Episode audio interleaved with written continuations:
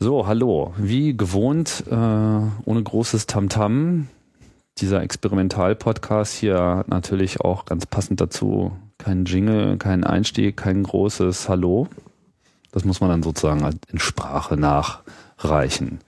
Hallo, hier wie gewohnt Tim Pritlaff und das ist die zweite Ausgabe vom Lautsprecher. Die erste Folge, hm, die ich mit Martin äh, neulich gemacht habe in äh, München. Da ging es ja um Dateiformate und äh, ich habe jetzt hier gerade nicht die, die Möglichkeit und äh, ähm, Vorbereitung, um auf das Feedback einzugehen. Das hat sich allerdings primär und im Wesentlichen in den Kommentaren dazu abgespielt und jeden, den das interessiert, kann ich auch nochmal ermuntern, einfach nochmal im Blog nachzuschlagen und die Kommentare sich durchzulesen. Das war eine sehr fruchtbare Diskussion. Bei Gelegenheit will ich da auch nochmal drauf eingehen. Heute allerdings möchte ich gerne ein anderes Kapitel aufschlagen, was eben auch viele Leute interessiert, so bei der Produktion von Podcasts. Vor allem, weil in diesem ganzen Podcasting natürlich, äh, das gilt auch genauso für mich im Übrigen, auch wenn es schon eine Weile her ist, sich einfach viele Einsteiger, Quereinsteiger tummeln, die jetzt so mit Audioproduktion noch nichts zu tun hatten. Und denen geht's dann auch natürlich ähnlich. Man stößt auf einmal auf viele Begriffswelten und auf Dinge, die man so vielleicht vorher noch gar nicht gesehen hat. Audio ist auf jeden Fall ein komplexes Feld. So, und damit ich hier nicht wieder so alleine äh, vor mich hinrede, habe ich auch noch einen Gesprächspartner, nämlich den Fidel. Hallo Fidel. Hallo Tim. Hallo Publikum. Genau. Oder sagt man Zuhörer oder sagt man Publikum? Äh, Zu Podcast-Rezipienten. Ja, wer auch immer. wer auch immer Interesse hat und zugeschaltet hat. Ja, Fidel, was kann ich zu dir sagen? Du bist eigentlich ein, ein, ein, ein Mann des guten Tons. Ne? Manchmal auch das. Du baust Studios, unter anderem. Unter anderem. Und hast da so ein bisschen Einblick. Aber du bist eigentlich auch Quereinsteiger, oder? Hast du das mal, hast du mal was gelernt eigentlich in der Hinsicht? Was kann ich? Ich habe mal was gelernt. Da, das hieß damals äh, Facharbeiter für Elektromechanik. Facharbeiter für Elektromechanik, noch ja. in der guten alten. Genau, da hat man dann so Feilen gelernt und Drehen und Löten und so ein bisschen wie eine Diode funktioniert und so eine Dinge. Hm. Ja. Aber jetzt nicht spezifisch Audio. Nee, nicht spezifisch Audio. Also viele der Sachen, die heute eine Rolle spielen, spielten damals sicherlich auch eine Rolle, aber viele der Sachen, die heute die größten Probleme machen, die existierten damals noch nicht. Mhm. Ja, der gute Ton haben wir hier die, die Folge mal genannt, werden wir sie genannt haben. Äh, und mal so ein bisschen durchmarschieren, was es eigentlich braucht, um oder worauf man eigentlich achten sollte und was es alles so an Hilfsmitteln gibt, um eine gute Audioaufzeichnung zu erzielen. Ist ja auch mal so eine, so eine Debatte bei Einsteigern, die so, was soll ich mir kaufen? Was ist wichtig und so? Muss es denn so teuer sein? Brauche ich denn so viel? Kann ich nicht einfach in meinen Laptop reinsprechen etc. Und ich denke, es gibt viele Möglichkeiten, das günstig hinzubekommen. Es gibt viele Gelegenheiten, viel Geld auszugeben. Da ist alles möglich. Grundsätzlich allerdings sollte man sich bewusst sein, dass eine gute Audioqualität zu haben schon wichtig ist. Ich meine, es zählt denke ich, mehr noch, dass man auch ein interessantes Programm hat und dass man was zu sagen hat und dass äh, Leute einem auch wirklich zuhören wollen und dass man eben jetzt nicht einfach nur so daherredet. Es sei denn, man macht jetzt explizit so einen Daherreden-Podcast, das äh, steht natürlich jedem frei. Aber dabei zu ignorieren, wie es klingt, ist ein Fehler, weil äh, man kann noch so interessante Sachen reden, wenn das irgendwie so klingt wie aus dem Klo macht es sehr anstrengend und wird dann im Zweifelsfall einem interessanten Thema auf jeden Fall gerecht. Genau, und dann schalten die Leute ab, obwohl es eigentlich nicht nötig wäre, aber sie sind aus irgendwelchen spezifischen Gründen genervt von der Produktions- oder Darbietungsqualität und halten irgendwas nicht aus, irgendein Pfeifen, irgendein Brummen. Kann man durchaus Verständnis für entwickeln und ja, also in den meisten Fällen ist denen tatsächlich wirklich auch mit recht einfachen Maßnahmen durchaus zu begegnen. Mhm. So als Postmortem-Diagnose von vielen Sachen, die man da schon gehört hat. Eine der schönen Sätze, die ich so äh, meiner Auseinandersetzung mit dem Ganzen gehört habe, ist so, man muss sich klar werden, dass es bei Audio äh, am Anfang dann, äh, ab da wird es dann auf jeden Fall immer nur noch schlechter. Also so ab, ab der ersten Stelle, wo man den Klang abgreift, gibt es keinen, keinen Moment mehr in einer beliebigen Gerätekette, wo irgendwas besser wird. Das ist richtig, das wird dann immer nur anders. genau, aber im schlimmsten Fall wird es halt auch immer schlechter. Im schlimmsten Fall wird es auch schlechter, das ist richtig. Ähm, ja, aber erstmal wird es immer nur anders. Man sollte möglicherweise auch gleich die Unterscheidung machen zwischen Audio und, und Schall. Weil allem Audio, wenn man das jetzt mal als Audio, als Signal, als gefangenes, aufgezeichnetes oder mal den Abstand ein bisschen erhöhen? Ja, die, die äh, Einflugschneise des äh, Atemkanals anpassen. Die, Auch Zisch, so ein Punkt. die Zischlaute etwas dämpfen. Genau. Gut. Der Schall. Ja, also weil bevor Audio äh, sozusagen entsteht, existiert ja der Schall als Luftdruckschwankung um uns herum. Vielleicht sollte man diese Unterscheidung ähm, durchaus mal tun, weil der Schall, der aufgezeichnet wird, der ist bereits schon der erste Faktor. Mhm.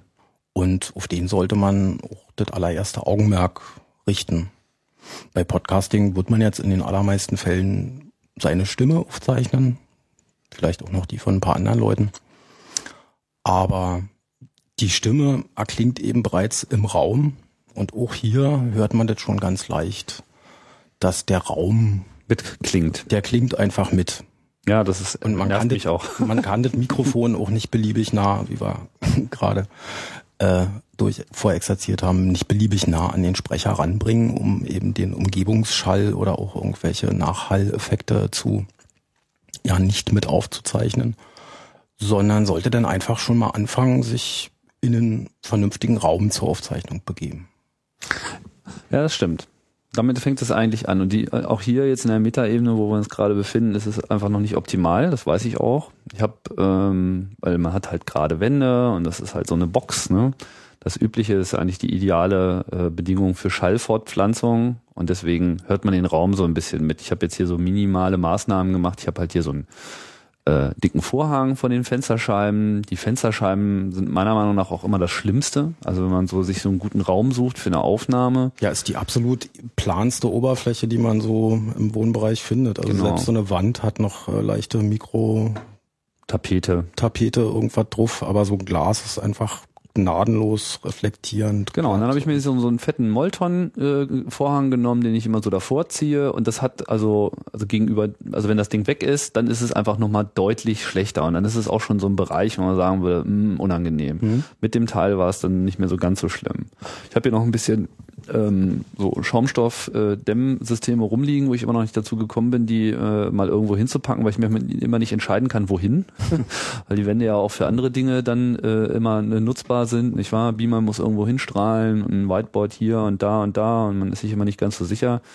Äh, ich denke, ich werde jetzt mal den Rest, den ich habe, einfach mal an die Decke kleben, damit ich äh, da schon mal abfange, weil es ist ja auch jetzt wichtiger, dass man überhaupt irgendwas hat, was den Schall schluckt muss nicht überall sein, sondern es kann auch irgendwo sein, weil der Schall kommt irgendwo äh, überall mal vorbei und solange er dann nicht einfach weiter reflektiert wird, dann ist schon mal was gewonnen. Na, das gibt schon Haupteinflugschneisen. Also zum Beispiel in der Position, wo du jetzt sitzt, würdest du gegen dein Fenster sprechen. Das heißt, du hättest jetzt von der Fensterposition aus auch die ungünstigste ja. Position, weil eben du direkt das Fenster ansprichst. Aber ich spreche auch gegen die Wand hier rechts neben mir und die trägt schon mal ganz erheblich dazu bei. Das ist richtig, aber tatsächlich, der breitet sich ja jetzt nicht so unbedingt kugelförmig aus äh, von so einem Mund, sondern ist schon so ein bisschen gerichtet und mhm. von der Decke hast du jetzt nicht so viel direkte Reflexionen. Das sind dann schon so Reflexionen zweiter zweiten Grades sozusagen. Auch der Boden spielt eine Rolle. Der Boden spielt ebenfalls eine Rolle, bloß auf dem Boden hat man meistens schon so ein bisschen was. Du hast jetzt ja auch schon so einen Teppich und so.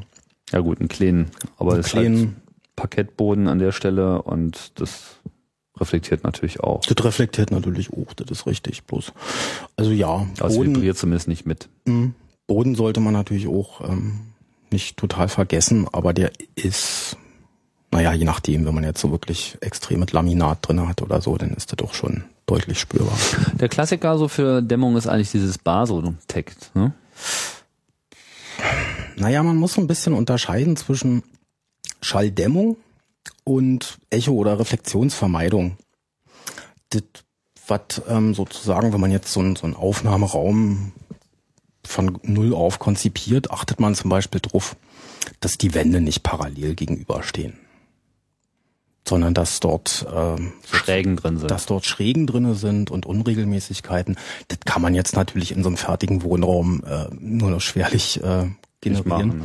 nicht Also machen, genau. In so einem Radiostudio zum Beispiel ist so diese Trennwand zwischen Technikraum und äh, Studio ist immer so eine schräge Glasplatte. Mhm. Das hat auch was genau mit Reflexion zu tun. Allerdings auch ähm, teilweise hat das auch was mit, mit optischer Reflexion zu tun. Ah, das ist, dass man sich auch da nicht Ja, dass man so. nicht sich selber sieht und in der Doppelscheibe da äh, sozusagen man da gar nicht mehr durchgucken Mhm. kann, weil eben jedes Licht, was darin scheint, direkt wieder zurückkommt. Spielt da auch eine Rolle mit, aber ähm, hat auf jeden Fall auch akustische Gesichtspunkte, dass das so angeschrägt ist. Mhm. Und ist eben auch immer eine doppelte Geschichte, weil man will zwischen, zwischen Aufnahmeraum und da, wo der Schall erzeugt wird, ähm, will man auf jeden Fall eine sehr hohe akustische Trennung haben, dass dort nur dit zu hören ist, was aus den Lautsprechern kommt, im sozusagen ähm, in der Regie Mhm. und im Aufnahmeraum. Ich glaube, ich habe das gerade ein bisschen äh, falsch gesagt. Also der Aufnahmeraum ist dort, wo die Mikrofone stehen und das andere ist der ähm, Kontrollraum. Ja, oder, Technikraum, Oder Regie oder Technikraum, da wo das Pult steht und der Typ sitzt, der sich das anhört. Und da will man möglichst wenig vom originalen Schall aus dem Aufnahmeraum haben, sondern eben das, was man aufnimmt, kontrollieren. Daher auch Kontrollraum. Das hat man natürlich als Podcaster normalerweise nicht, sondern Das hat man nicht, ist auch Quatsch, äh, würde sich schwerlich realisieren lassen, weil man kann sich schwerlich von seiner eigenen Stimme irgendwie distanzieren. ja, man ist ja dann auch äh, alles in einem, ne?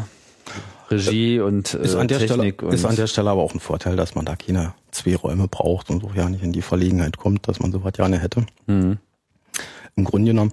Nee, äh, was man weitermachen kann, ist die geraden Oberflächen, die man im Raum hat, mh, ungerade zu gestalten. Also jetzt nicht im Sinne von schräg, sondern von unregelmäßig, nicht mehr plan. Im Wohnraum wäre da sehr klassisches Beispiel ein Bücherregal. Mhm.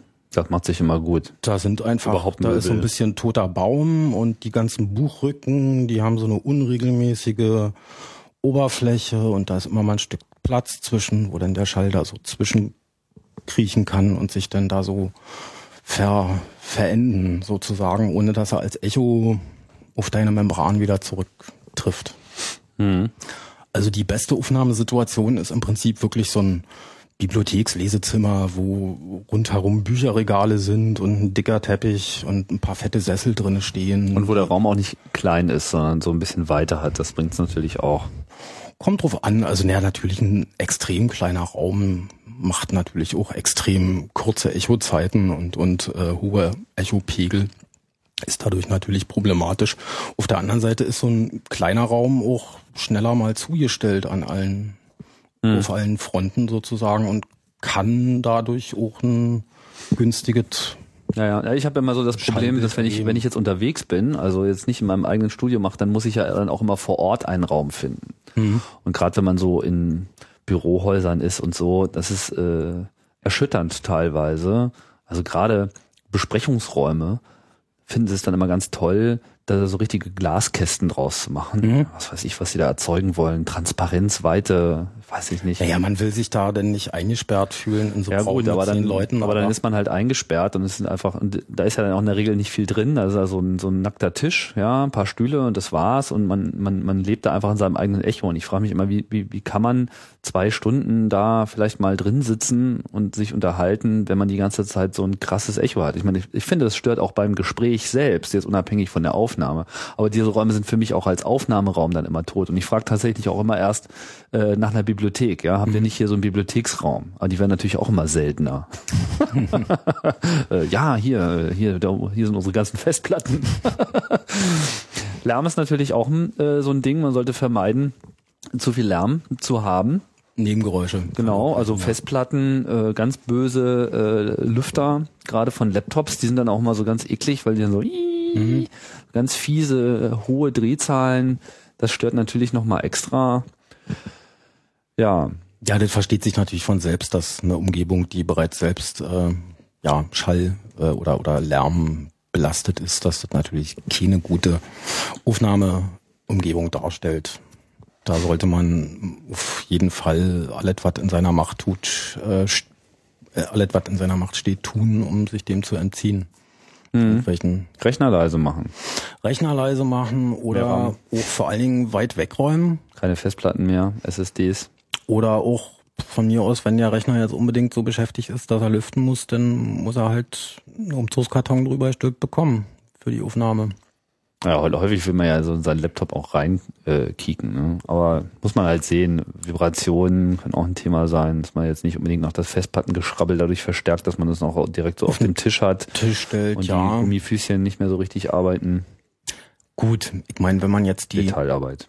Festplattengeräusche von seinem Laptop mit auf der Aufnahme hat, dann hat man entweder das interne Mikrofon benutzt oder hat, äh, glaube ich, wirklich was mit dem Mikrofon, mit der Aufstellung falsch gemacht. Also ich meine, wir sprechen hier so in Headsets. Das ist schon mal auch äh, für, für eine mobile Lösung nicht die schlechteste. Und ja, ist auch sonst jenseits des Podcastings auch mal für eine kleine Telefon-Videokonferenz oder so immer an, anzuraten, Headsets zu verwenden. Ja, da stehe ich ja sehr drauf. Na, das bringt uns äh, vielleicht auch gleich zu diesem Mikrofon-Thema. Na, vielleicht können wir diesen, diesen Raumaspekt noch so ein bisschen, Hast du da noch Aspekte? äh, naja, nicht wirklich Aspekte, aber ein paar praktische Tipps kann man vielleicht für, Oh ja. für ratlose Leute ähm, sozusagen durchaus geben. Also man kennt es ja aus vielen Filmen oder vielleicht aus seiner Jugend oder sogar der aktuell jugendlichen Gegenwart noch selber. Da sind Probenräumen, da kennt man immer diese klassische Eierpappen an der Wand Geschichte, ne? Das ist ja bestimmt auch ein bekanntes Bild. Ja. Das ist im Grunde genommen nicht falsch. Das ist nicht der falsche Ansatz. Und sowas kann man durchaus ähm, auch in einem kleinen Rahmen selber machen, indem man sich für die Aufnahme in einem Raum, der eben irgendwelche Echo-Probleme hat oder dergleichen, so eine Art Cubicle baut. Das muss ja nur so groß sein wie die Fläche, vor der man sitzt Mhm. so zwei oder drei dämmende Wände, die man vor sich hin auf den Tisch stellt, an dem man spricht oder vor die Stelle. Da hat man schon mal eine Dämpfung des Schalls, der in den Raum abgeht und eine Diffusion und hat schon mal weniger Echo. Kann man jetzt die Eierpappen nehmen, man kann das auch ähm, simulieren, indem man ein paar Pappstände hat, auf die man zerknülltes Papier zum Beispiel macht. Die professionelle Variante ist sind dann eben diese, ähm, wie heißt das, Pyramiden, Schaumstoff, Also Basotec meinst du jetzt? Basotec, genau. Mhm. Da ist das Geheimnis von dem Zeug, dass das ein kein normaler Schaumstoff ist. Also das ist quasi ein normaler Schaumstoff, hat aber die spezielle Eigenschaft, dass so diese kleinen Bläschen, aus denen der Schaumstoff besteht, dass die an der Oberfläche nicht geschlossen sind, sondern kaputt. Man spricht da von offenporiger Oberfläche. Mhm.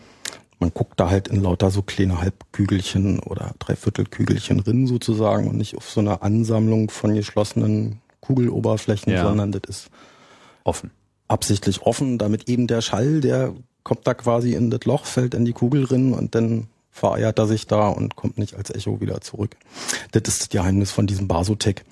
Ist aber, ja, also jetzt für den Privat-Hobby-Podcaster oder den angehenden, ähm, der das mal ausprobieren will, sicherlich noch ein bisschen zu kostenintensiv. Ja, das ist halt immer, das muss man halt immer selber äh, äh, wissen, aber es bringt, bringt auch eine Menge. Jetzt, wo du das äh, sagst, also ein Freund von mir, der ist auch ähm, Musiker, Komponist, der äh, hat sich auch so zu Hause sein Heimstudio äh, gebaut und der holt sich halt auch mal dieses Bar, also Basotec ist so der Markenname von BASF, ne? Ich glaube Mel Melamin ist so der eigentliche äh, Stoff sozusagen, der da vorliegt. Melamin, Harzschaum ist das, glaube ich. Ja, ja, kann gut sein. Und ähm, das kann man halt auch immer mal wieder in so Schaumstoffreste äh, Online-Sites sich ganz günstig klicken. Also wenn man das jetzt so ab Werk äh, als fertiges Produkt in den schönen 1 Meter mal 1 Meter Platten kauft, dann kann das schon mal ganz ordentlich kosten, so ein Quadratmeter, 40 Euro und so. Aber es gibt auch Möglichkeiten, das eben billiger zu kriegen, einfach auch so als Reste.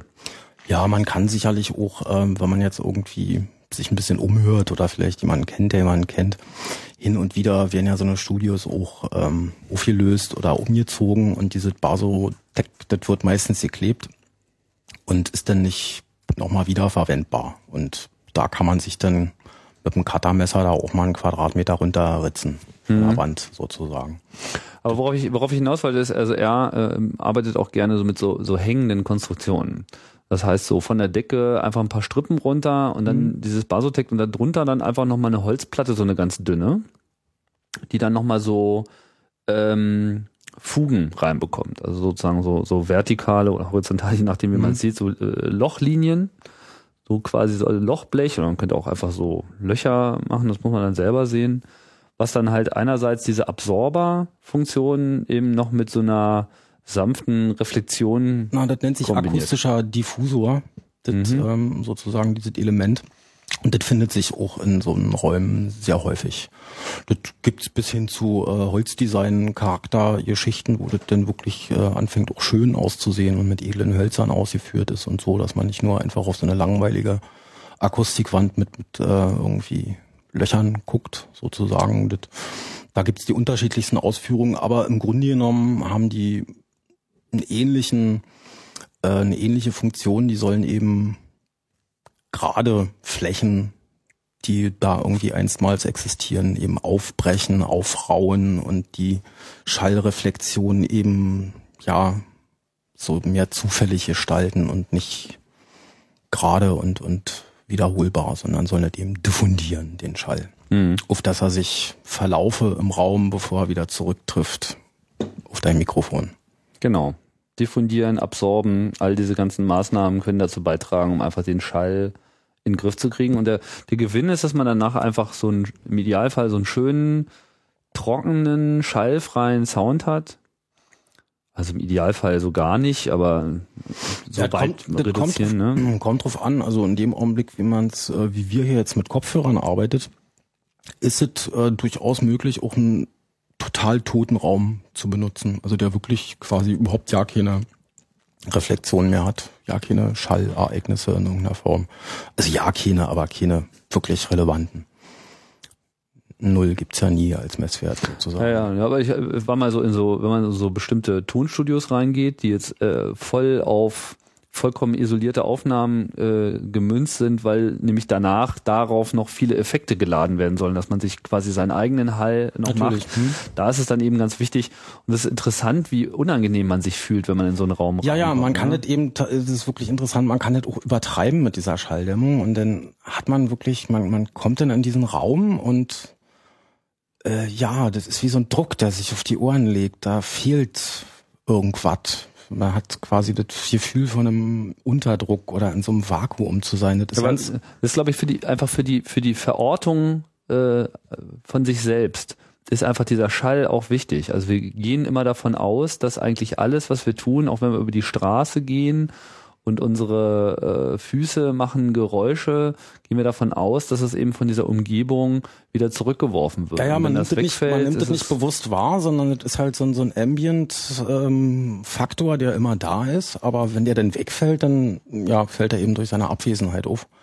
Und das merkt man eben auch in Räumen, die ja zu, zu sehr gedämpft und, und ab, ab, mit Absorbern vollgestopft sind. Soweit gibt es tatsächlich auch. Aber für Podcasting ist es natürlich in mehrerlei Hinsicht gut. Einerseits, wie ich schon sagte, man kann halt dann auch, wenn man wirklich ein richtig trockenes, isoliertes Signal hat, kann man dann eben auch anfangen, den Hall da drauf zu setzen, der einem dann wiederum liegt. Genau, da mhm. nimmt man dann sein so ein Hallgerät, Lieblingslexikon irgendwie und also entweder so ein Hallgerät, was dann so live direkt das noch, äh, dass man das schon wieder im äh, auch im Kopfhörer auch bei der Aufnahme hört, aber eben in der Postproduktion, wenn man es aufgenommen hat, das dann eben so abmischt, wie man machen will.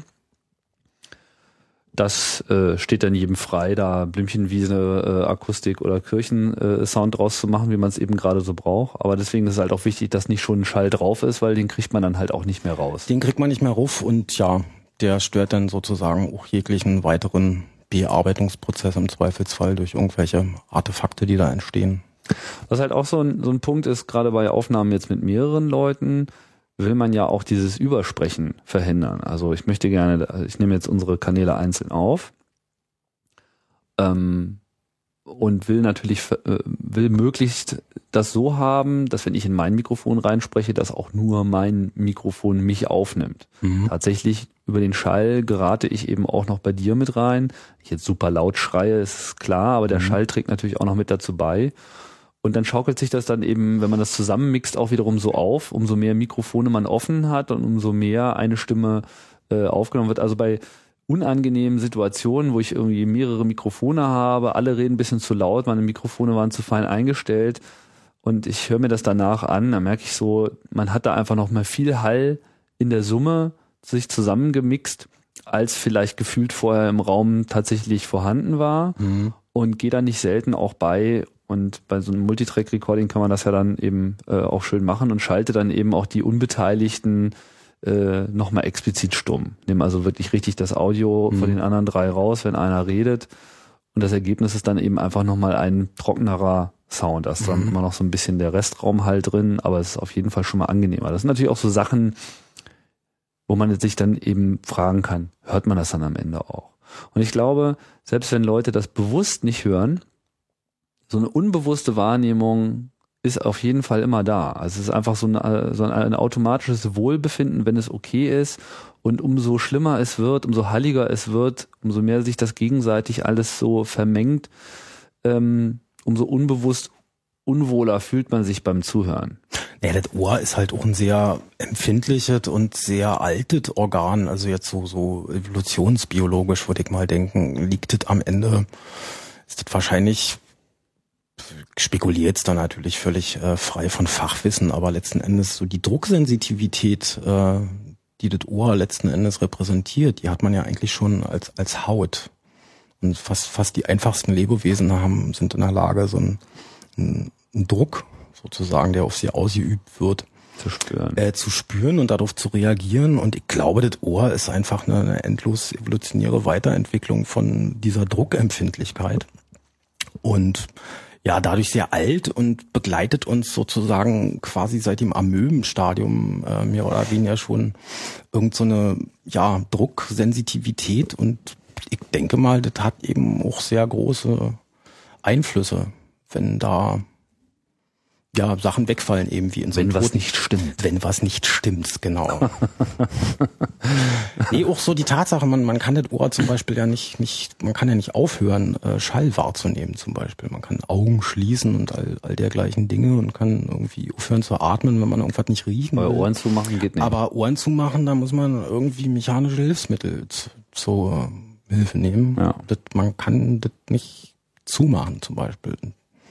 Halte ich auch für so ein ja, wie soll man sagen, so ein Zeichen, dass das irgendwie ziemlich bedeutsam ist. Also auch der, unser Gleichgewichtssinn wohnt da drin und so eine Sachen.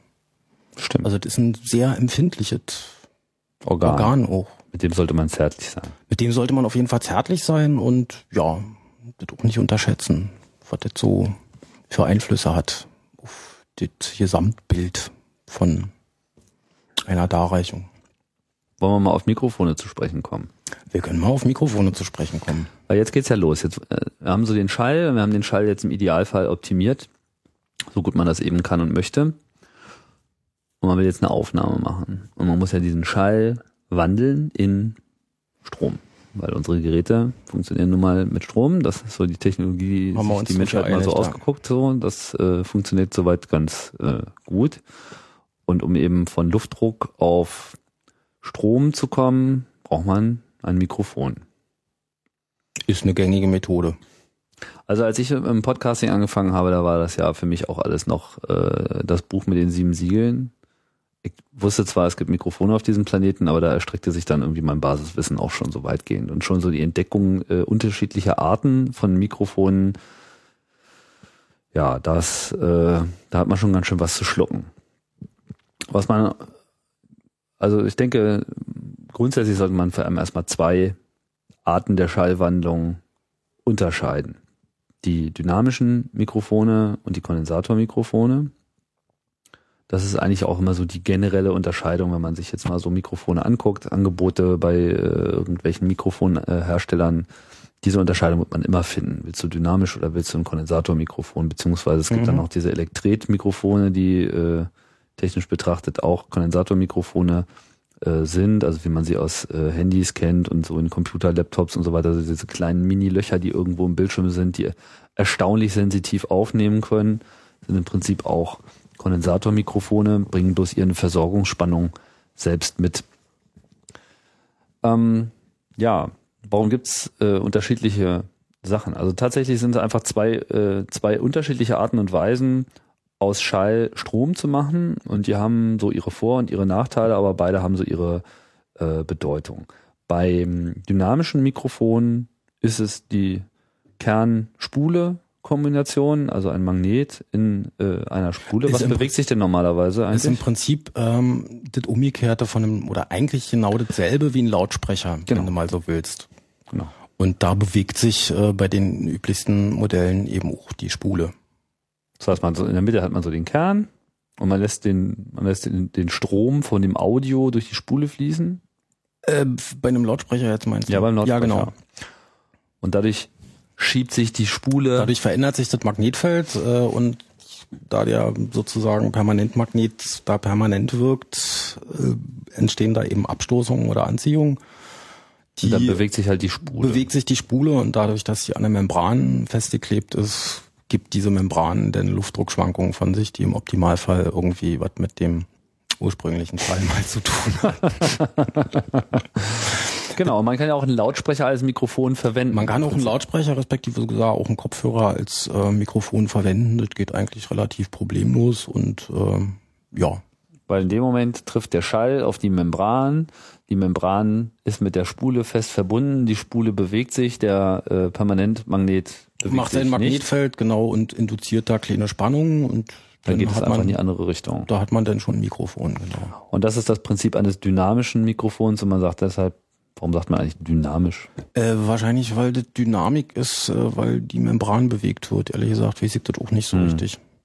Aber ich nehme mal an, dass das was damit zu tun hat, weil sich da Ja gut, Dynamik, hätte, hätte man auch irgendwie anders nennen Dynamik können, auf die aber, Membran trifft. aber der, der, der Begriff hat sich halt durchgesetzt. Ja, Na, Kohlemikrofone gibt's noch, allerdings sind die nicht mehr wirklich in Verwendung. Kann man aber, wenn man wie haben die denn funktioniert? Äh, die haben so ein bisschen ähm, krude funktioniert. Da hast du im Prinzip so eine Art Blechdose, wie, wie, wie so ein Teelichtgehäuse. Äh. Und da ist dann ähm, Kohlepulver drin, welches elektrisch leitfähig ist. Ja. Oder so, nicht Pulver direkt, das sind mehr so Granulat, so ein bisschen Katzenstreuartig, darf man sich das vorstellen.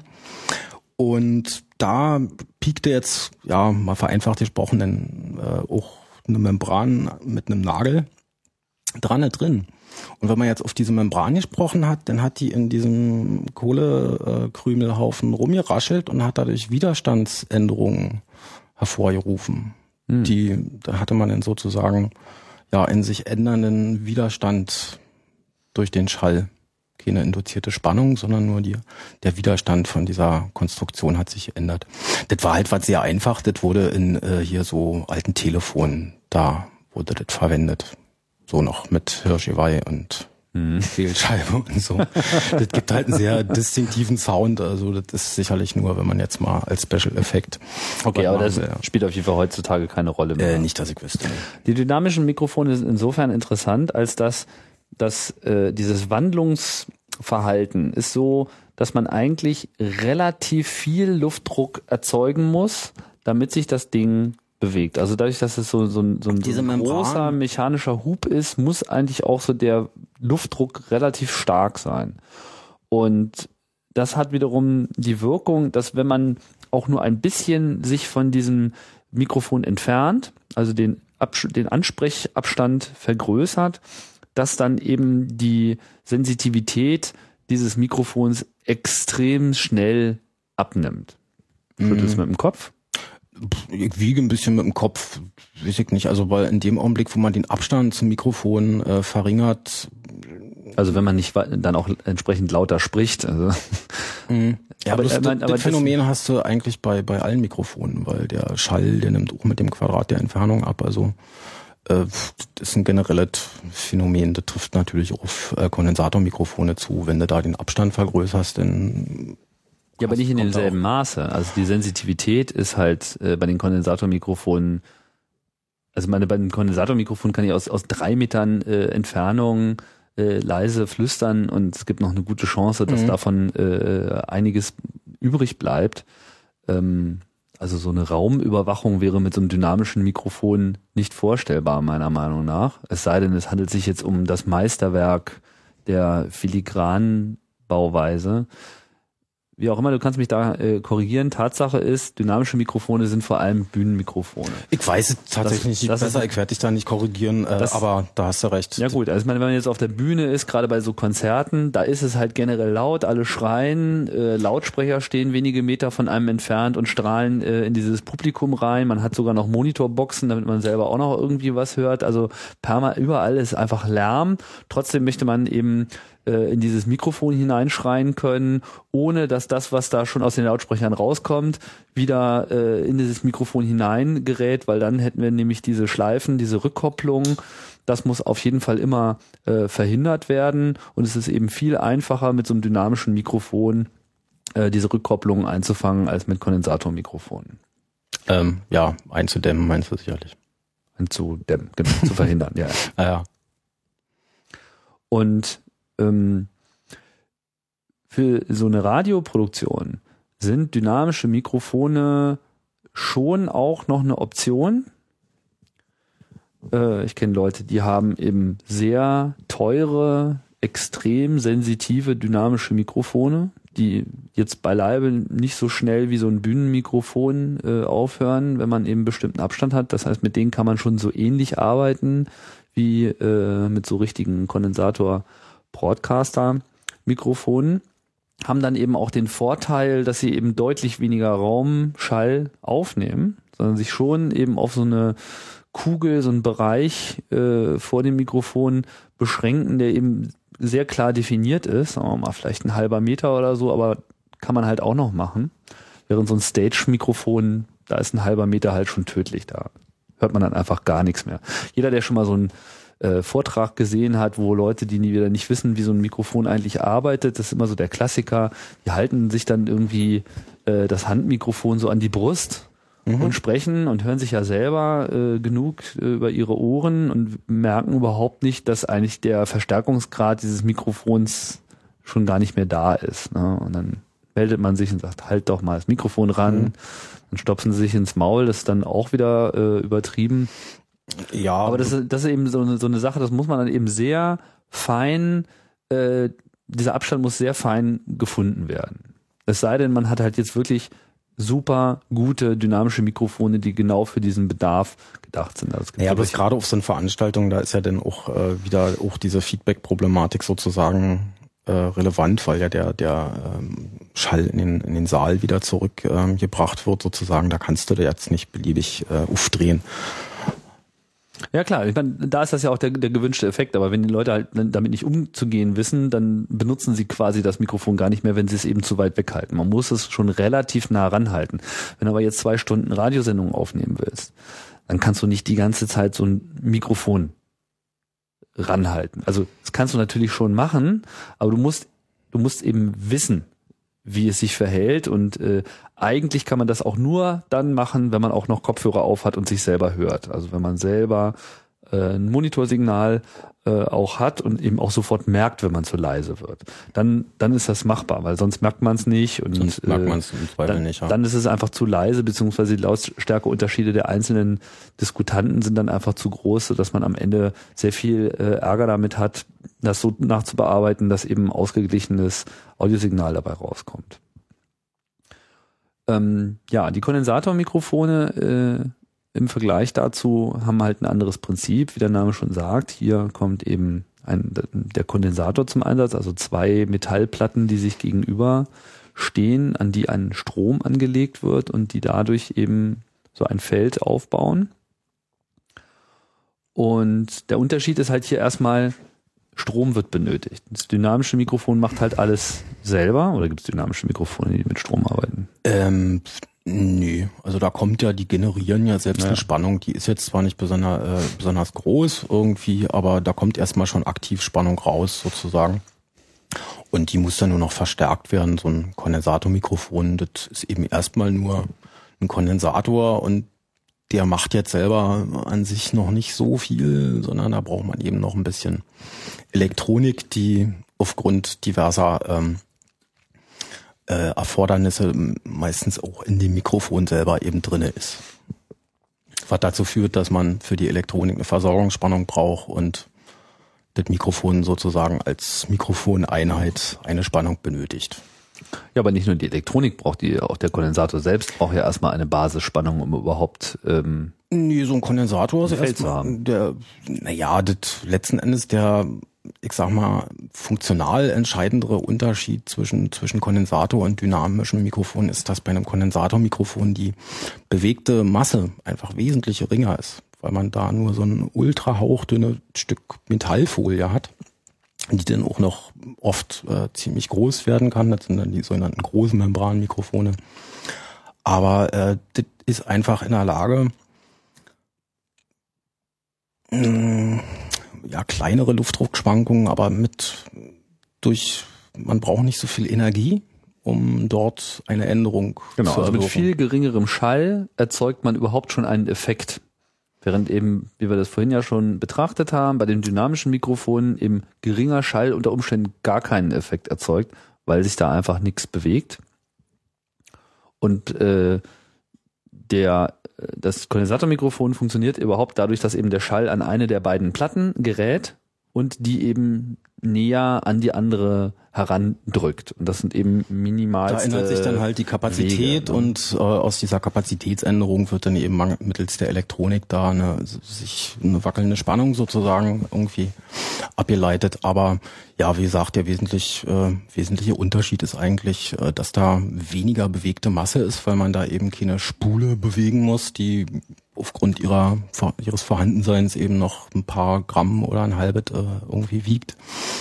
Und ja, da ist einfach we- weniger Energie.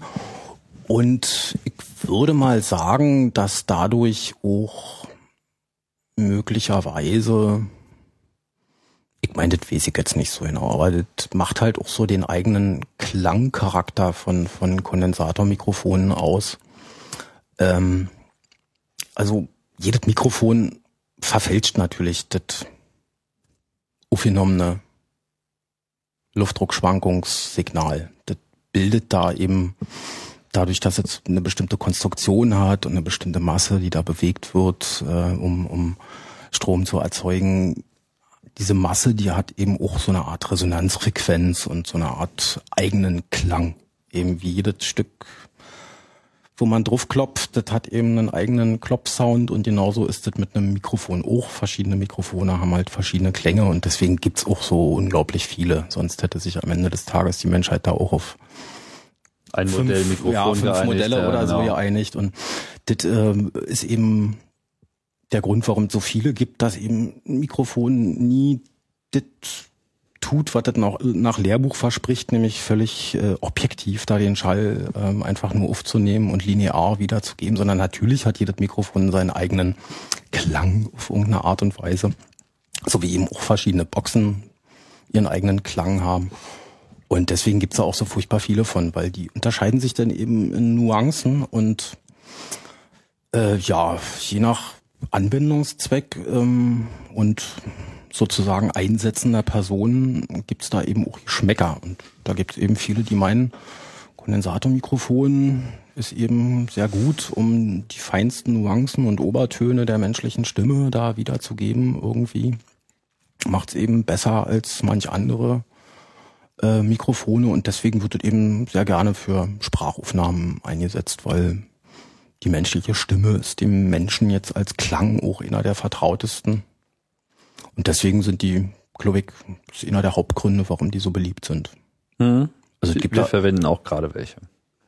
ja, es gibt da auch äh, tatsächlich, also ich weiß nicht, inwiefern das wirklich äh, belegbar ist oder so, eben die Theorie, dass ähm, Herr Neumann da mit der Erfindung von, von dem Kondensator und Röhrenmikrofon, dass er da auch äh, zeitlich mit der Machtergreifung Hitlers, ähm, dass das dadurch eine der technischen äh, Voraussetzungen geschaffen wurde, dass eben diese, diese Reden überhaupt äh, in der Lage waren, die Emotionalität der Stimme über das Radio zu übertragen und da überhaupt erst die Massen zu erreichen irgendwie, weil vorher hatten sie nämlich wirklich nur so Kohlemikrofone und da klangen sie alle so ein bisschen gleich, so wie die Leute eben am, am W38 auch alle gleich So klangen. kriegt man die Massen nicht in Wallung. So kriegte man die Massen nicht in Wallung und also kann mich erinnern, das an, an zwei verschiedenen Stellen schon mal gelesen zu haben. Diese Ach, der Herr. Neumann hat das auch erfunden. Das war mir noch gar nicht so bewusst. Ähm, ob er jetzt das Kondensator Also mindestens hat er es perfektioniert, ne?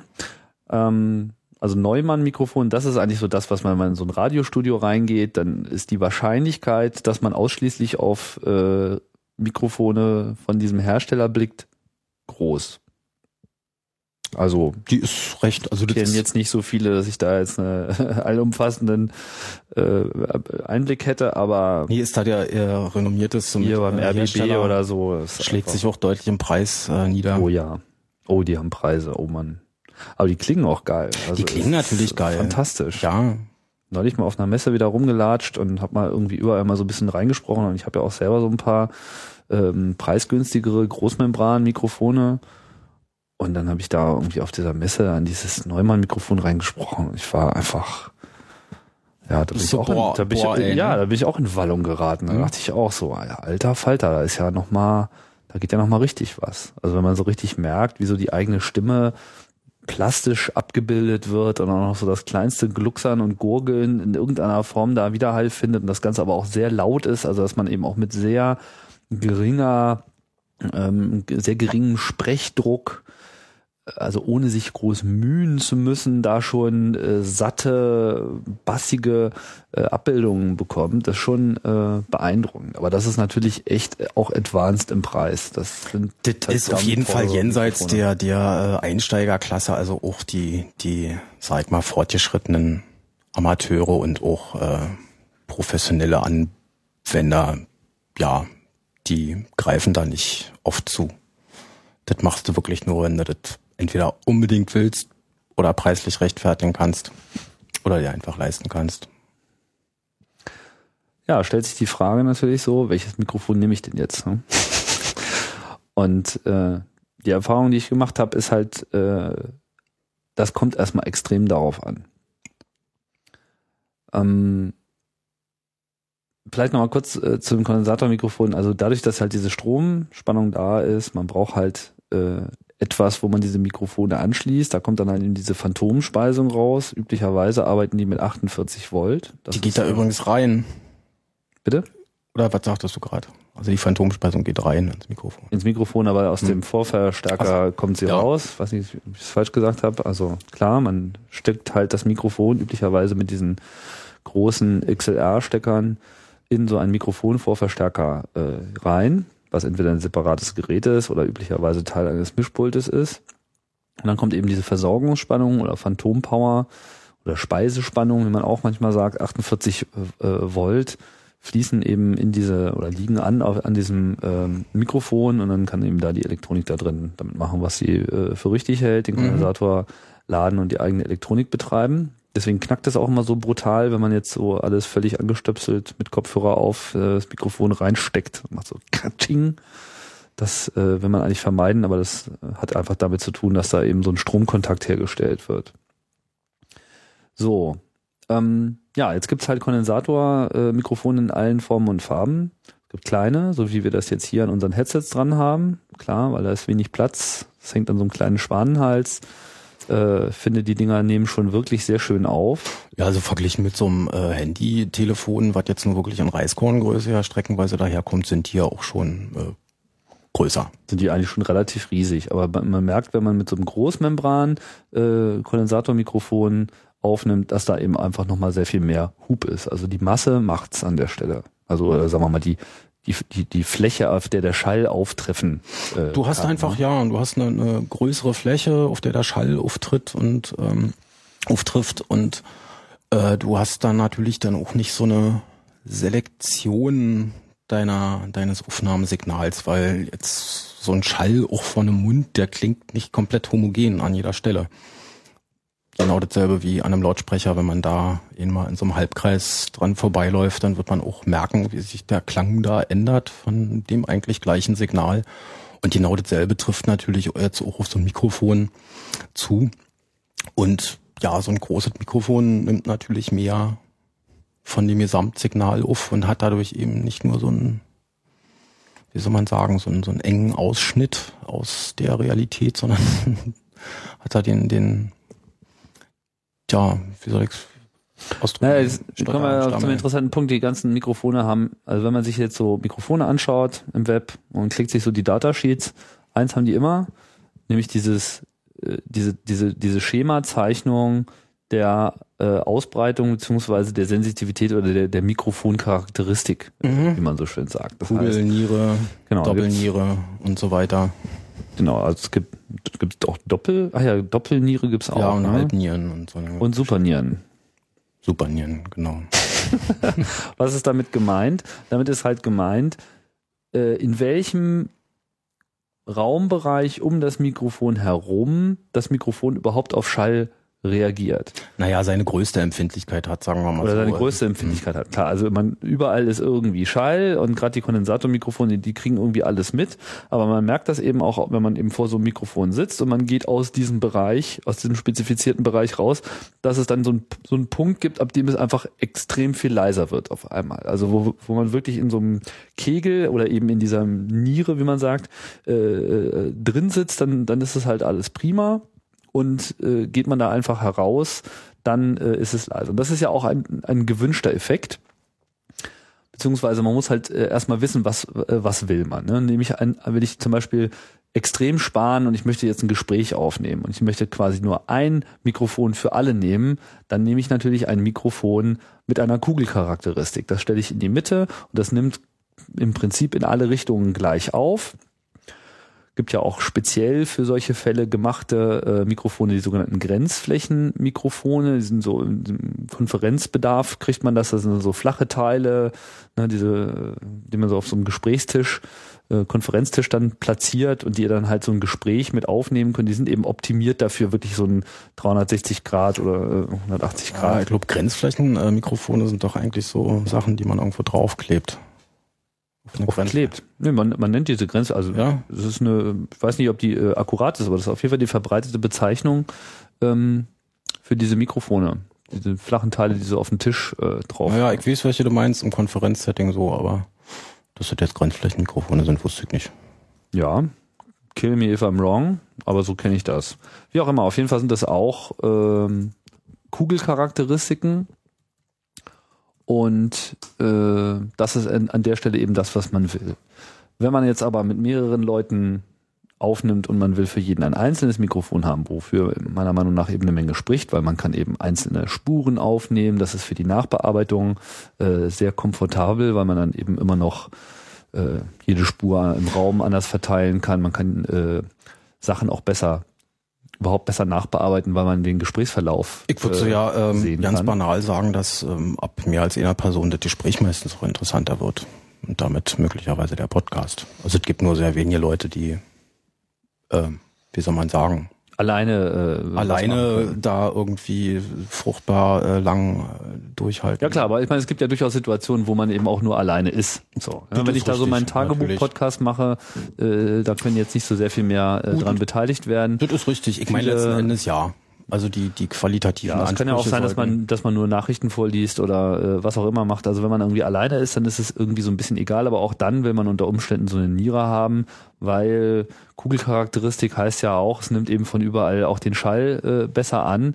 Die äh, Niere trägt auch dazu bei, sich an der Stelle eben auf die eine äh, Audioquelle zu konzentrieren und möglichst wenig von dem, Rall, äh, von dem Raum mit, äh, mit Mhm. reinzunehmen. Also unsere äh, Headset-Mikrofone sind auch Nieren. Das heißt, sie äh, haben quasi so eine optimale Richtung. Wenn ich das Ding halt jetzt hier so ein bisschen wegdrehe, jetzt habe ich es mal so ein bisschen nach oben gemacht, merkt man sofort, jetzt bin ich irgendwie nicht mehr so richtig da. Wenn ich es wieder zurückdrehe, dann bin ich wieder in dieser Niere drin. Das ist ein Riesenunterschied. Aber das bedeutet auch, dass die eben auch nicht so viel anderes aufnehmen. Das ist äh, eine bessere Isolation oder Isolierung der, des einzelnen Sprechers bedeutet. Es gibt diese Headsets auch noch ähm, in einer Ausführung mit so einer Kugelcharakteristik. Das hat dann den Vorteil, dass man eben nicht so sehr darauf achten muss, wo das Ding ist. Da geht's mehr so darum, es soll halt in allen Situationen immer aufnehmen. Da muss man halt einfach mal gucken, was die eigene Situation so ist. Aber ich bevorzuge definitiv die. Bevor die Frage kommt, äh, ich äh, empfehle auch immer sehr gerne diese Headsets von Biodynamic, halte ich für den großen Wurf so für Podcaster. Ähm, die DT 297 Serie, äh, ganz hervorragende ähm, Geräte. Erstens, weil sie recht bequem sitzen, gut äh, abschließen, also die Kopfhörer schließen gut ab. Das heißt, man ist halt klanglich erstmal isoliert, so von anderen Sachen. Und äh, die Mikrofone sind halt gut, mit dem Schwanenhals dran, ist alles äh, super. Neuesten sind auch darauf optimiert, so GSM-Störstrahlung ein bisschen äh, fernzuhalten. Das ist alles, äh, alles cool. Und grundsätzlich sind Headsets einfach äh, von Vorteil, weil man sich eben über diesen Abstand zum Mikrofon nicht so viel Gedanken machen muss. Das würde ich nämlich sagen, also generell Headset ähm, ist erstmal so die inhärente Funktionalität, dass man auch hört, was man oder hören sollte auf dem Kopfhörer, was man gerade aufnimmt. Das ist eh eine Qualitätskontrollmaßnahme und vor allem für die Aufnahme entscheidend ist, dass man die ganze Zeit einen konstanten Abstand zum Mikrofon hat. Haben wir ja vorhin schon gesagt, da irgendwie quadratisch zur Entfernung, wenn man jetzt die ganze Zeit da ähm, vor einem Standmikrofon auf dem Tisch mit dem Kopf hin und her wiegen würde, würde sich das in einer, ähm, ja, in so einer Art Tremolo-Effekt da mhm. äh, auf die Stimme auswirken. Was man unter Umständen selber ja nicht so sehr merkt, da man ja durch seinen eigenen Körperschall immer noch an seinem sich selbst Monolog, immer sehr stark hört. Monolog ja. sozusagen dann einen falschen Lautstärke-Eindruck tatsächlich gewinnt, selbst wenn man jetzt das Signal auf dem Kopfhörer noch mitverfolgt. Ähm, und das ist beim Headset einfach völlig aus der Welt das Problem, dieses Abstandsproblem. Und das halte ich für, ein, für einen sehr entscheidenden Vorteil gegenüber einem Standtischmikrofon. Mhm. Der zweite Vorteil ist, dass ich hier mit meinen Fingern irgendwie auf dem Tisch rumgrabbeln kann, ohne dass ich jetzt äh, irgendwelchen Bodenschall in, in, in Mikrofone oder so in, mhm. trage, was ja man bei einem Podcast, keine Ahnung, aber da hält man bestimmt auch nicht die ganze Zeit seine Finger still oder das Festplatten klappern oder was Ja, ja, das ist auch ein, äh, ein Riesenproblem, gerade mit diesen supersensitiven Kondensatormikrofonen. Wenn ja. die halt auf dem Tisch stehen, dann äh, muss man sich sehr äh, Gedanken um den Tisch machen, womit der sonst noch so verbunden ist. Nicht umsonst sind die immer in irgendwelchen aufwendigsten Gummispinnen-Konstruktionen äh, irgendwie aufgehängt, um ja eben diese ganze Körperschall Problematik da wegzukriegen, weil das ist einfach ein Problem. Trotzdem spricht auch einiges für Großmembranmikrofone und wenn man sich jetzt so professionelle Studios anschaut, dann sind die ja da auch eigentlich sehr verbreitet. Also die ja. äh, ein professionelles äh, Radiostudio gibt einem Großmembranmikrofon den Vorteil gegenüber Headsets. Die haben zwar auch immer mal so Headsets rumliegen in ihren Produktionsstudios, wenn man äh, sie braucht, aber dadurch, dass einfach die Klangqualität eben noch viel besser ist bei den, und zwar extrem viel besser ist bei den Großmembranmikrofonen, gibt's sie da. Und dann ist halt genau das Ding, die sind dann eben auch sehr sorgsam aufgehängt. Ja, Erstmal ist das Mikrofon selbst in dieser Gummispinne, dass es eben möglichst wenig ähm, ja, externe Bewegungen so unmittelbar aufnimmt hängen dann meistens noch von der, von der, Decke oder an so einem gesicherten Ständer in der Mitte, der auch mit dem Tisch, äh, Tisch nicht verbunden ist, damit eben dieses Getrappel und Gerappel und Geruppel nicht äh, da Fuß fasst. Und ähm, es ist natürlich auch so, dass wenn man jetzt ein erfahrener Sprecher ist, also wenn man eben weiß, was man tut, wenn man irgendwie sich der Charakteristik des äh, Mikrofons bewusst ist und mit diesem Abstand auch äh, spielen kann, natürlich dann auch coole Effekte erzielen kann. So dieses bewusst auch in den Raum zurückgehen und so dann, mhm. ja, jetzt, jetzt bin ich schon fast draußen. Und naja, jetzt bin ich wieder da. Das ist natürlich so ein Effekt, den Musik will man auch unter Umständen haben. Ne? Wir kennen das auch von, von Musikaufnahmen, so wenn, wenn denn der Sänger zum Beispiel äh, schreit, dann hat er ja, dann ist er ja nicht nur lauter, sondern er klingt ja auch anders. Und das kann man, wenn, wenn der das sozusagen ja schon mal geübt hat irgendwie und um, um den Effekt weiß, dann tritt er da halt auch einen Schritt zurück, damit das mhm. ja keinen großen Pegelunterschied gibt, aber einen trotzdem anderen Effekt. Ich meine, in einem Radiostudio hast du ähm, generell einen etwas größeren Abstand zum Mikrofon. Du hast ja meistens noch so einen Popschutz dazwischen und so. Also du hast sowieso so einen Abstand von 30 Zentimetern oder so. Und da machen jetzt natürlich ähm, individuelle Bewegungen im, im 10 Zentimeter Bereich nicht mehr so viel aus. Wie das jetzt bei einem näheren Abstand, da, wenn ich sehr nah dran wäre, dann wäre natürlich, ja, eine, eine kleine Bewegung dann auch schon mal schnell das Doppelte des Abstands. Das hast du in so einem Radiostudio natürlich, ähm, da sitzt ja irgendwie auf deinem Stuhl, an deinem Tisch und hast jetzt nur den Bewegungsspielraum des Oberkörpers und da ergeben sich noch, auch für ungeübte Sprecher, die jetzt da nicht so drauf achten, ergeben sich da noch keine ähm, negativen Effekte. Oder keine doll hörbaren Lautstärkeunterschiede, sagen wir mal so. Was natürlich auch immer so ein bisschen der Feind ist und da ist man bei den Headsets dann auch erstmal wieder so äh, äh im Gefahrenbereich ist natürlich die Popperei und äh, die Atmerei. Also wenn ich jetzt das Mikrofon zu nah ranhalte, ich meine, jetzt kommt es so ein bisschen näher, jetzt merkt man schon, das äh, kriegt dadurch auch noch so ein bisschen mehr, äh, ein bisschen mehr Tiefe. Ne? Aber jetzt bin ich halt auch mit dem Mikrofon an einer Stelle, wenn ich jetzt durch die Nase stark ausatme, dann atmest, machst du da halt Wind. Ne? Dann habe ich da den Darth Vader-Effekt äh, und obwohl hier noch so eine kleine so eine kleine Schaumstoffkapsel da oben äh, drauf ist, das hört man dann halt einfach. Und das äh, muss man natürlich verhindern. Es ist wichtig, dass man also einen Abstand äh, wählt, der ähm, ja nah genug dran ist, ja, dass die Ausrichtung auch gut ist. Jetzt habe ich es ein bisschen weiter draußen. Wenn ich jetzt noch mal hört man noch, aber ist jetzt nicht mehr so äh, störend.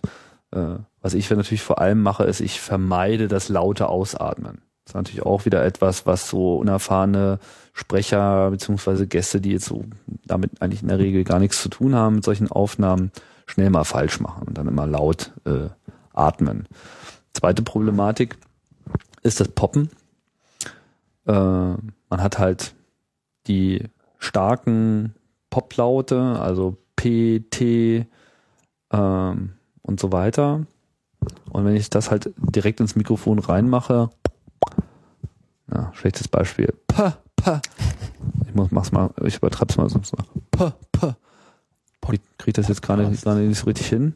Aber ich habe jetzt, muss man sagen, ich habe jetzt hier auch schon ähm, Pop verhindernde das, das äh, eine oder andere Filterchen. Äh, Filterchen hier äh, dahinter, deswegen merkt man das jetzt gerade gar nicht so. Aber das ist natürlich ein Problem, wenn man so direkt den, so, so ein Poplaut direkt in das Mikrofon hineinspricht, dann ähm, dann ist das halt so ein bisschen äh, dramatisch, weil das äh, gibt dann immer so einen Knalleffekt oder auch so dieses Schnalzen. Ähm, ne? Das ist auch beim Mund so, öffnen.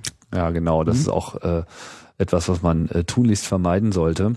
Er lässt sich sehr schwer vermeiden, weil es ähm, einfach Bestandteil des Sprechens ist. Wenn man jetzt nicht sehr elaborierte Sprecherziehung hat, äh, hatte oder so, dann ist das, glaube ich, schwerstens zu vermeiden. Es wird alles passieren, ja. Das, ja, das ist, man, kann es nicht, man, man sollte sich bloß dieser Problematik genau, äh, bewusst sein. Sich des Umstands, das, ne? äh, des Phänomens bewusst sein und einfach, ja, im Grunde genommen ist das eine Positionierungsfrage des Mikrofons, dass man sich da eben nicht zentral davor stellt ähm, oder, oder zentral eben in seinen direkt vor den Mund eben platziert, sondern so leicht seitlich. Genau. Bei den Großmembranmikrofonen hat man in der Regel einen äh, Popschutz nochmal äh, davor. Ähm, selten haben die Großmembranmikrofone nochmal so einen eigenen Schlüpper, sondern man macht eigentlich eher so einen Popschutz davor. Das ist halt einfach so eine so eine Gase, Nylon, so ein Gasering, ja. genau. Da kann man im Prinzip ähm, ja irgendwas rundet nehmen und einen Darmstrumpf drüber ziehen, dann hat man auch einen Popschutz. Genau, gibt's aber auch für teuer Geld zu kaufen. Gibt's auch für teuer Geld zu kaufen, aber äh, was was hat man da mal als rundes Ding genommen? Jetzt komme ich gerade nicht drauf. Naja, jedenfalls irgendwas was rund ist und da zieht man einen Darmstrumpf drüber, dann hat man einen super Popschutz. Alte kaputte Lupe. Glas rausschlagen. Ja, schon aufwendig. Und was hast du jetzt gedacht? An so Küchengerät? Äh, äh ich überlege, ja, das war irgendwie. So ein Sieb was, kannst du ja nehmen. Ja, nee, so eine, so der obere Rand von so einer Tupperdose, glaube ich, irgendwie. Irgendwas gab es immer, was gleich so rund und fast so. fertig war naja, okay, wie auch immer. Aber es gibt ja. auf jeden Fall so Popschutz und das hat halt einfach den Vorteil, dass eben dieser starke, diese Luftdruckspitze von diesem Gewebe. Handelt sich dabei äh, um ein, ein Windphänomen, ja. Das ist im Prinzip das, ja, so eine Luftdruckwand, äh, so ähnlich wie ein Rauchring kann man sich das vorstellen, beim Rauchringblasen irgendwie, der bildet da halt so eine Druckfront und die, wenn die da direkt auf die Membran trifft, dann ist doof. Hört man, das, das ist dann halt so ein, ja, so eine große Signalspitze will man nicht. Ja, die Großmembranmikrofone, ich mag's ja eigentlich. Ich habe welche, aber ich benutze sie fast nie. Ist schade. Äh, ja, wie gesagt, ich meine, die klingen halt toll, aber im Grunde genommen bedingen die halt auch immer einen sehr eigenen Einsatz äh, oder einen sehr engen Einsatzrahmen, weil man braucht halt einen stillen Raum und möglichst noch einen Popschutz und eine gute Aufstellung. Und also die haben auch schon ihre Man sitzt Anforderungen. steif davor. Man sitzt steif davor und also die haben ihre eigenen Anforderungen und wenn man die nicht erfüllt, dann werden sie eher zum Problem als zur Lösung irgendwie. Also von daher kann man schon erstmal sagen, ist zwar eine nette Sache irgendwie, aber jetzt für tatsächlich Podcasting in allen Lebenslagen auf jeden Fall nicht die erste Wahl. Hm. Headsets sind allerdings, ähm, naja, da ist schon ein gewisser Einstiegspreis mit verbunden. Also so richtig billig gute Headsets habe ich noch nicht gefunden. Also diese Biodynamik finde ich nicht nur perfekt, sondern es ist auch äh, eigentlich fast das Einzige, was ich kenne, was äh, den Anforderungen so genügt. Also es mag noch andere geben, aber ich kenne nichts, was jetzt so äh, diese Kombination hat aus korrektes Mikrofon, korrekter Kopfhörer, weil man will ja auch, dass es bequem sitzt, gerade wenn man lange äh, Sendungen macht. Äh, man kann natürlich irgendeinen Kopfhörer diese, nehmen. Das ist dann diese Kopfhörerkomponente. Also ich meine, die klingen jetzt natürlich gut. Ähm, da ist die Frage, ob das jetzt dem individuellen Teilnehmer so wichtig ist, dass der Kopfhörer eben auch äh, dauerhaft gut klingt. Aber sie sind vor allem langzeitbequem, je nachdem.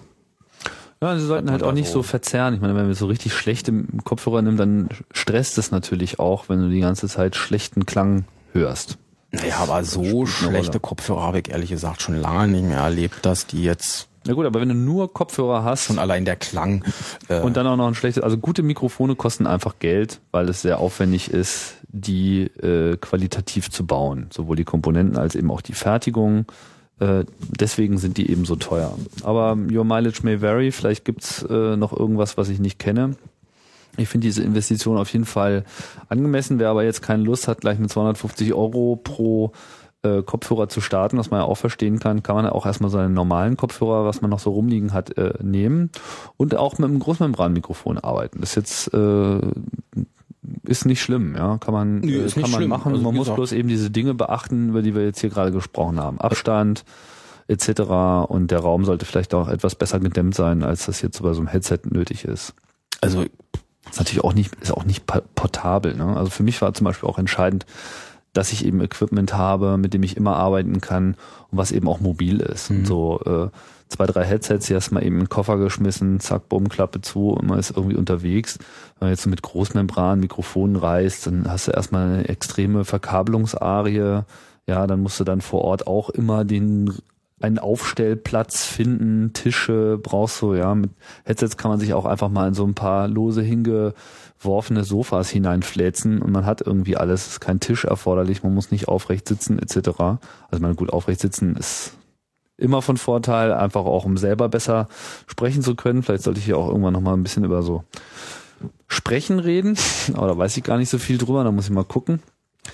Ähm, naja, also äh, da muss da muss jeder so ein bisschen äh, finden. Aber wenn man wenn es einem jetzt erstmal nur darum geht, irgendwas zu machen und irgendwie äh, überhaupt erstmal was aufzunehmen, dann reicht's auch, wenn man sich so ein normales Handmikrofon schon, ich würde schon da schon für ein Kondensatormikrofon plädieren. Man kann auch ein dynamisches nehmen, aber richtig gute, gut klingende dynamische Mikrofone sind auch teuer. Die sind auch teuer, das ist richtig.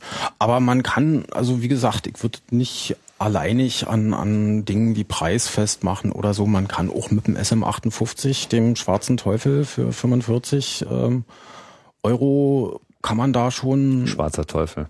das ist so ein klassisches Ding, das nehmen sie immer, um die Bassdrum vom, vom Schlagzeug abzunehmen irgendwie. Das ist dann so die, die Variante. Ist aber ähm, auch, auch für Gesang, ne? Wird das verwendet? das viel, wird ne? halt auch, ähm, ich weiß nicht, ob das denn SM58 ist, aber das ist auf jeden Fall so die Sorte Mikrofon mit so einem Drahtkorb, die man wirklich mehr oder weniger an die Lippen Äh, Wie heißt der schlägt. Hersteller nochmal? Jetzt habe ich es gerade nicht parat. Äh, Na? hm, äh, hm. Dieser unvergessliche. Der unvergessliche, ach Mensch, mit Markennamen hab ich's ja immer nicht so. Jetzt, wo ich hier gerade so äh, Wackelnetz habe.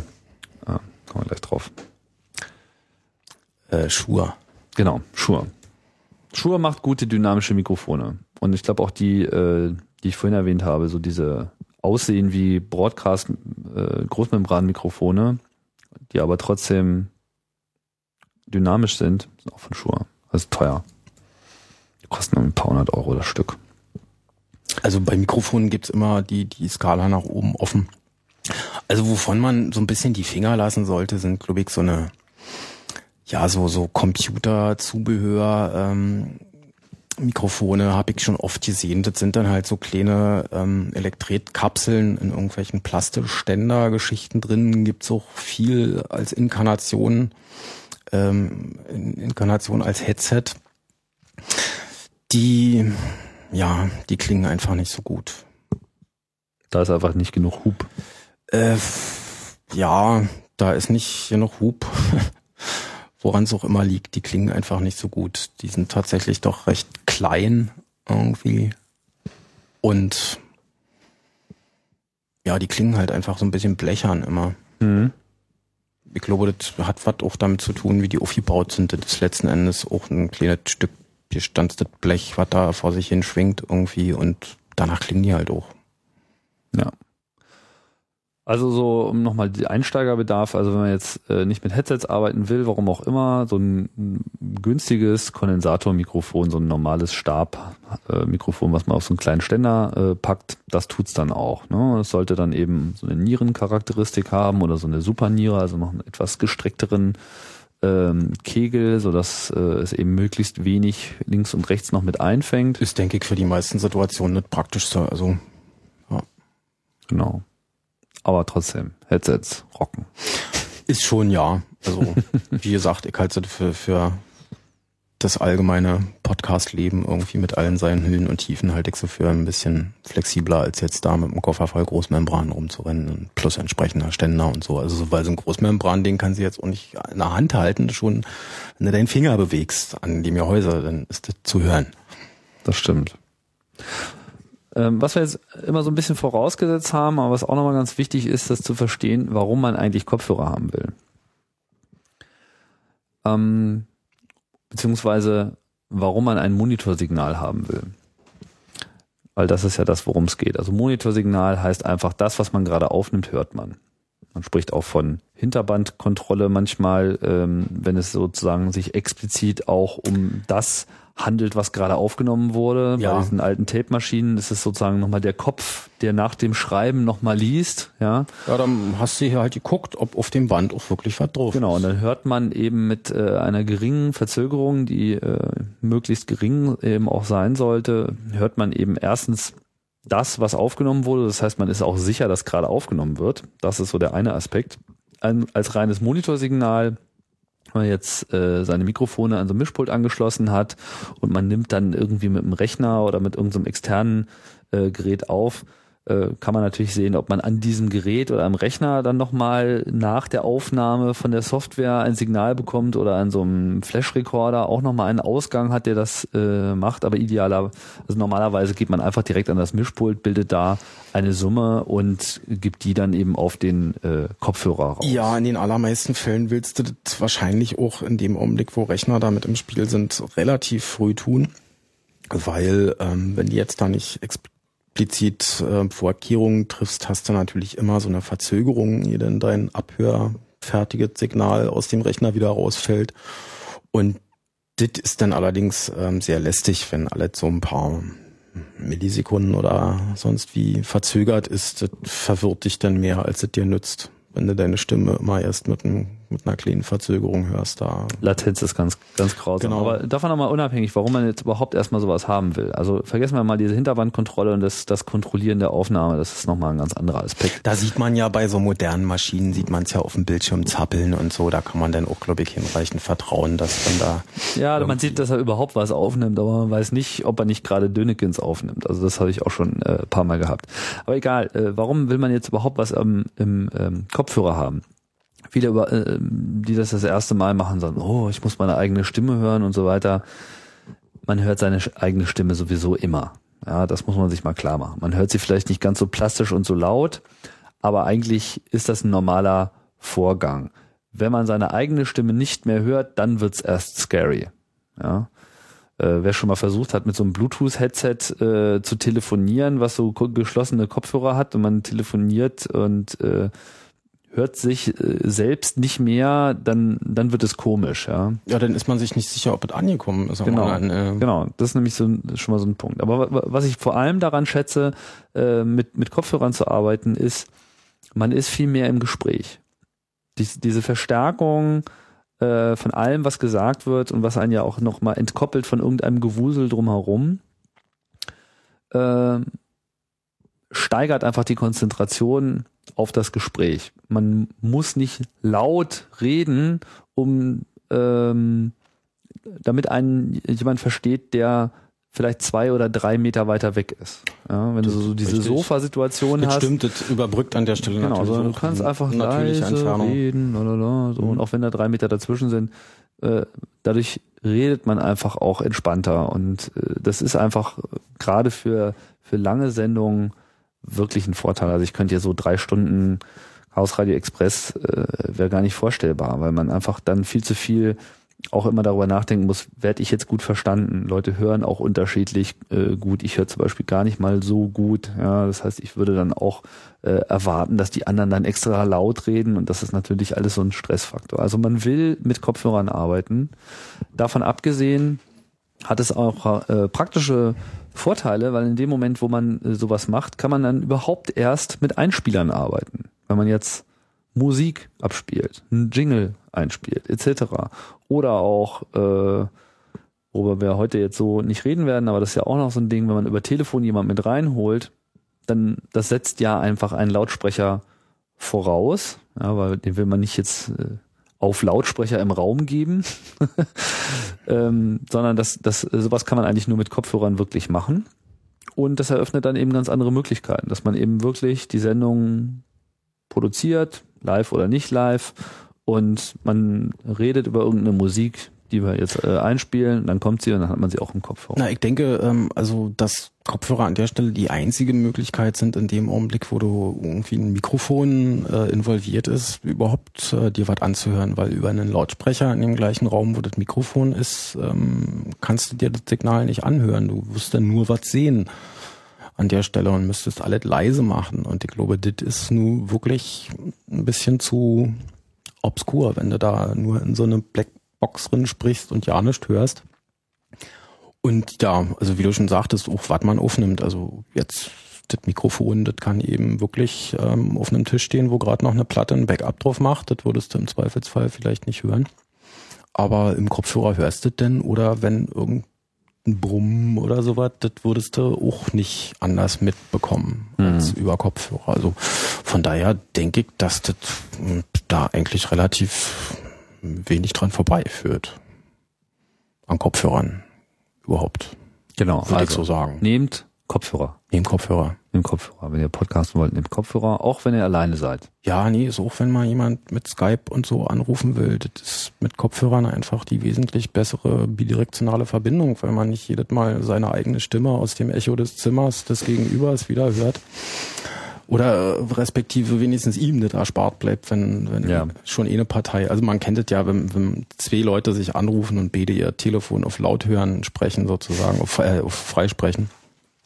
Das gibt ja eigentlich auch immer nur regelmäßig Ärger. Ärger und ähm, irgendeiner, spätestens einer macht es dann aus wieder, meistens. Und so eine ähnliche Situation hat man im Prinzip mit so einem offenen Mikrofon eigentlich irgendwo auch.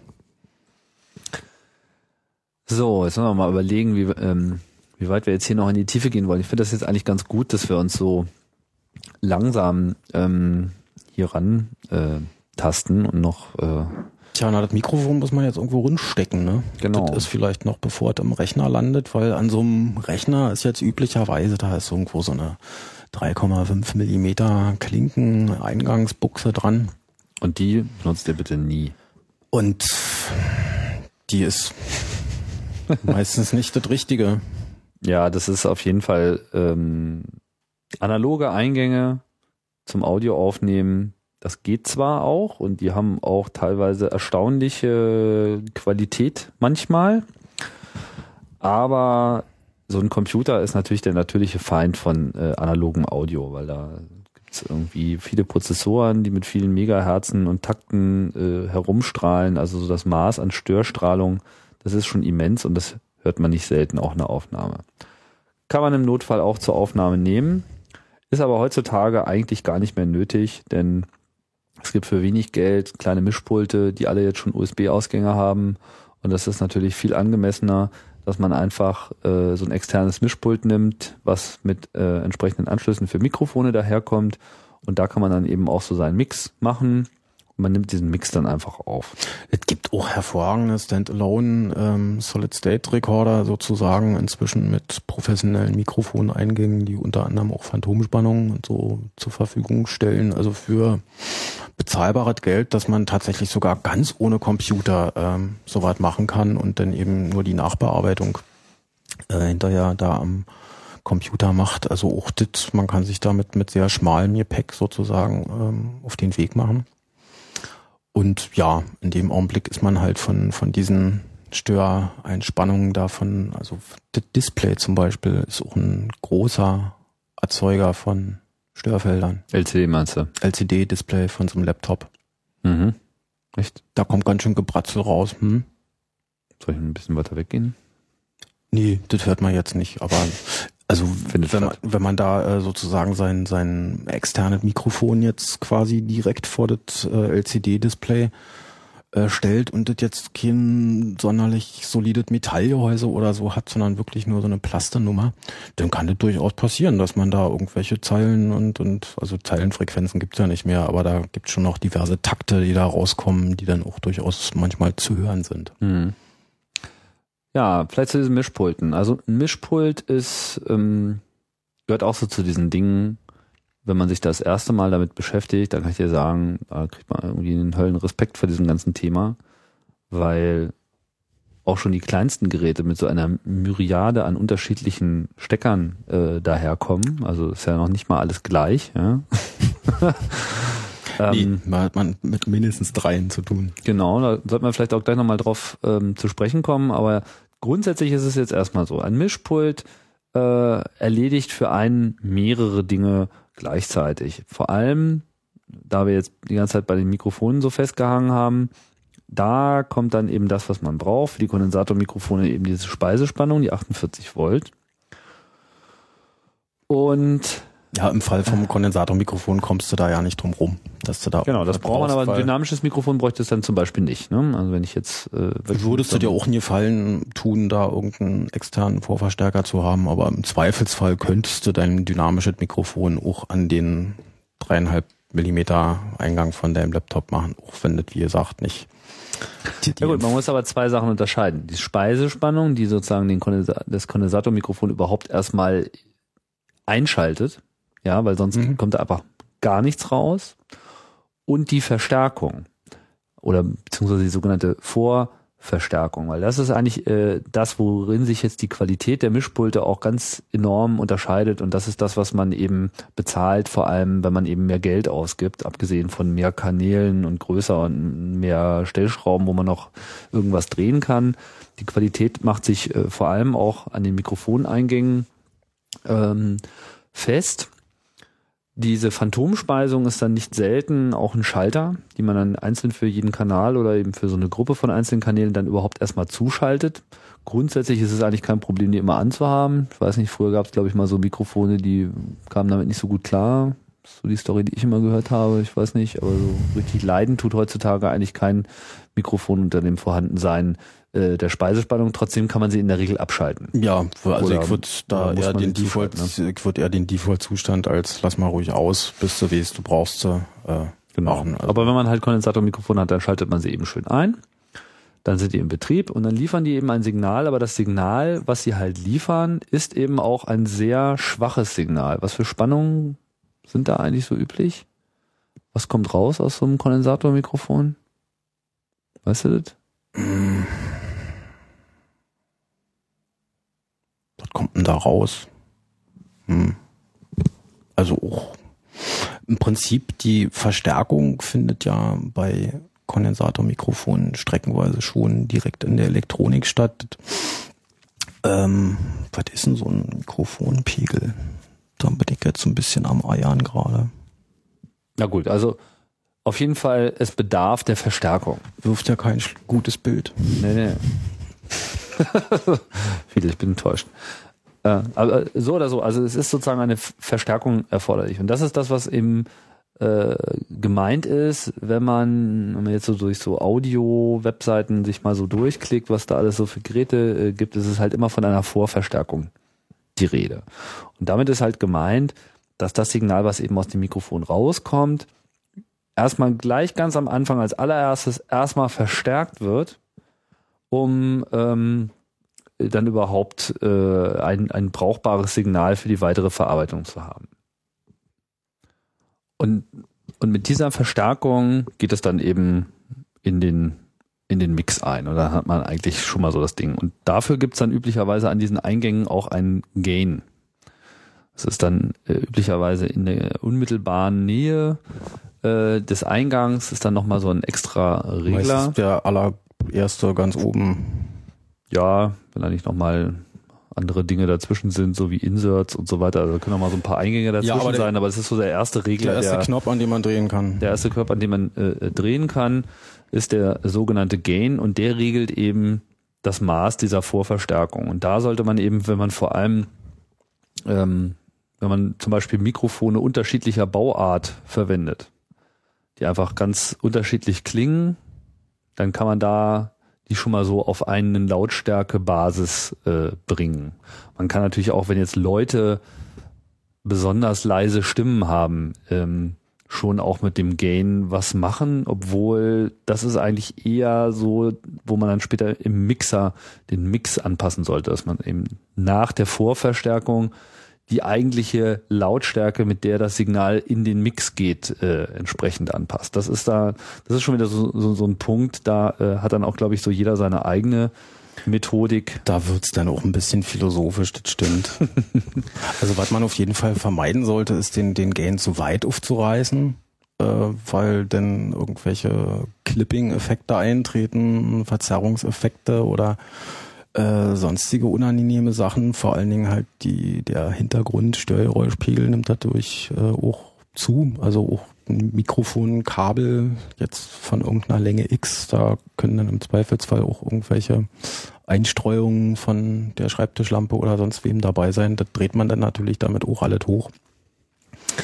Ähm, zu leise sollte man es auf jeden Fall auch nicht machen, weil dann muss man wieder an irgendeiner anderen Stelle ähm, da den das nicht vorhandene Signal äh, irgendwie durch Gain Hochdrehung ähm, wieder aufholen und ja, hat dann natürlich dieselben Effekte, dass man auch alle nicht gewollten Signale damit verstärkt und besser, äh, stärker zu hören kriegt. Mhm. So, aber das ist im Prinzip jetzt der Weg. Ja, also man so findet einfach das Signal, was äh, so findet der Schall, der vom Mikrofon gewandelt wird und dann eben von dem Mikrofoneingang, was sich in einem Mischpult befinden kann, was sich auch in einem dedizierten Mikrofonvorverstärker. Es gibt also Geräte, die nichts anderes tun als das, aber die braucht man in der Regel äh, so erstmal nicht. Äh, es kann auch direkt in einem Audio-Interface sein, was halt direkt an den Computer angeschlossen ist. Aber alle haben in der Regel einen Gain und äh, nach dem Gain hat man so ein Line-Signal, wie man so schön sagt. Das heißt, dann sollte es eben die Charakteristiken haben, wie man sie auch äh, aus dem CD-Player hinten äh, rauskriegt, was dann äh, üblicherweise an Verstärker ja, geht. Da hat man denn so so einen Standardpegel irgendwie, auf den sich da die Technik so ein bisschen geeinigt hat. Also je nachdem, ob man das jetzt mit Studio-Equipment oder mit mit äh, HiFi-Equipment zu tun hat, sind die dann manchmal auch noch ein bisschen unterschiedlich. Aber das ist so im Bereich ja ein Volt, mal so ganz grob. Äh, so, und da würde denn im Zweifelsfall ein Digitalmischpult auch äh, hergehen und die Sache oder jetzt so ein externes Audio-Interface und dann würde an der Stelle äh, möglicherweise das Signal schon digitalisieren. Kann jetzt so eine Klangregelung dabei sein, je nachdem, was das Gerät bietet, keine Ahnung. Also bei so einem Mischpult hat man dann noch so einen Equalizer dabei, der ist dann sicherlich auch noch äh, vor der AD-Wandlung, aber so ein Audio-Interface würde eben nachdem dieses Mikrofonsignal da durch den Vorverstärker gegangen ist, äh, da seinen AD-Wandler haben und das zur Verbesserung der Signaltreue und Klangqualität in den Zahacker senden. Ein Zahacker. Der Zahacker. Ja. So, jetzt ist es so, dass ähm, man will ja zu diesem Zeitpunkt, wo das Mikrofonsignal in den Mix kommt, hätte man halt gerne ein tolles Signal. So, das tolle Signal, das haben wir jetzt alles schon runtergebetet. Das hat man doch jetzt. Jetzt hat man ein tolles Mikrofon. Naja gut, aber es gibt ja noch ein paar andere Aspekte. Ein paar davon haben wir auch schon so, so am Rand angesprochen. Zum Beispiel so unsere Popperei und das Laut- und Leise-Problem. Äh, ist nur so, dass man eben mit der Stimme ein, ja, eine extreme Klangfülle und auch eine extreme Fülle an Lautstärken erzeugen kann. Das ist richtig. So, ich kann halt irgendwie ganz leise reden und so vor mich hin wispern und dann will man das halt auch noch irgendwie hören und man hört ja, dass es leise klingt. So. Ja, vor allen Dingen reden die Leute alle äh, auch sehr unterschiedlich. Also in dem Augenblick, Genau. wenn man jetzt da so eine Interview, so eine Interviewsituation hat mit mit ähm, wechselnden Teilnehmern, Und dann kommt da halt so ein Sprachtrampel und der redet halt einfach laut. der redet laut und so ein anderer, der traut sich nicht, der ist dann halt immer so ein bisschen Und das ist Leise. selber gar nicht so sehr verstellen, ne? Aber man, man, man kennt das. Sie sind irgendwie alle anders. auch nach Tagesform. Ich glaube, das unterscheidet sich am Ende selbst noch von von Leuten, wenn man jetzt nicht ähm, ausgebildet ist und darauf achtet, äh, dann ist das, glaube ich, auch manchmal nach Tagesform hat man durchaus auch. Das stimmt, je nachdem, wie viel man so vorher noch gesoffen hat und so, hat, äh, ändert sich auch so der Bassanteil. Hm? Hm? Also es ist zwar für die Konzentration nicht so förderlich, aber so eine voll durchgezechte Nacht, dann komme ich irgendwie mit so einer Gilbert Boucault-Stimme Da irgendwie aus dem Bett, so ist der Hammer, ja. Mhm. Lässt sich leider nicht so ohne weiteres generieren. Ähm, Das hätte ich nochmal ganz gerne so einen schönen Filter. Was jetzt in der Audiotechnik noch sehr verbreitet ist, sind Geräte, die man eben genau nachdem so ein Mikrofonsignal vorverstärkt wurde, noch einschleift, bevor es eben in den äh, Mix geht. Filter nennt man die, man nennt die auch, nennt man sie noch. Effektgeräte ist auch ein sehr äh, beliebter Begriff. Grundsätzlich kann man das aber jetzt, wir reden jetzt immer noch von einem normalen analogen Weg, äh, nur dann machen, wenn das Mischpult das auch vorsieht, dass man eben sowas nochmal einschleift. Äh, die ganz, ganz kleinen Mikrofone, äh, die ganz, ganz kleinen äh, Mischpulte haben das in der Regel nicht. Da muss man äh, mal gucken. So in diesem Niedrigpreissegment gibt es das aber auch schon, dass ein sogenannter Insert äh, beziehungsweise Ein- und Ausgang ist. Das ist so ein Großklinke, so ein 6,3 Millimeter Klinkenstecker, der einmal Mono raus und einmal wieder Mono rein macht. Also es ist eine Stereo-Klinke, wo eigentlich jetzt, zwei genau, Stereo-Stecker und Genau, der da sozusagen aber- einmal das Signal herausnimmt, aber dann eben auch gleich über dieselbe Buchse wieder reinführt. Und das ist dann eben so, dass wenn da was drinsteckt, dann geht's da halt rein und nur das, was da wieder rauskommt, wird dann auch äh, im Mischpult weitergeleitet. Steckt da nichts drin, dann geht das Signal halt wie gewohnt einfach so äh, durch, Durch. und ohne Verwandlung. Und jetzt gibt's eben zahlreiche Geräte, die dafür ausgelegt sind, eben über solche Insert-Methodiken mit eingeschleift zu werden. Und gerade um diese Lautstärke-Problematik in den Griff zu kriegen, gibt es ähm, Geräte, mh, ja, die schon behilflich sein können. Und ich habe es ja schon angedeutet, ich habe sowas hier im äh, Studio auch im Einsatz. Ähm, ja, äh, wie nennt man das jetzt? Also, ich habe jetzt hier so ein, so ein Gerät, was verschiedene Funktionen ähm, kombiniert. Der Klassiker und sagen wir mal auch das nützlichste und äh, sinnvollste, was man an der Stelle äh, schon einschleifen kann, sind die sogenannten Kompressoren.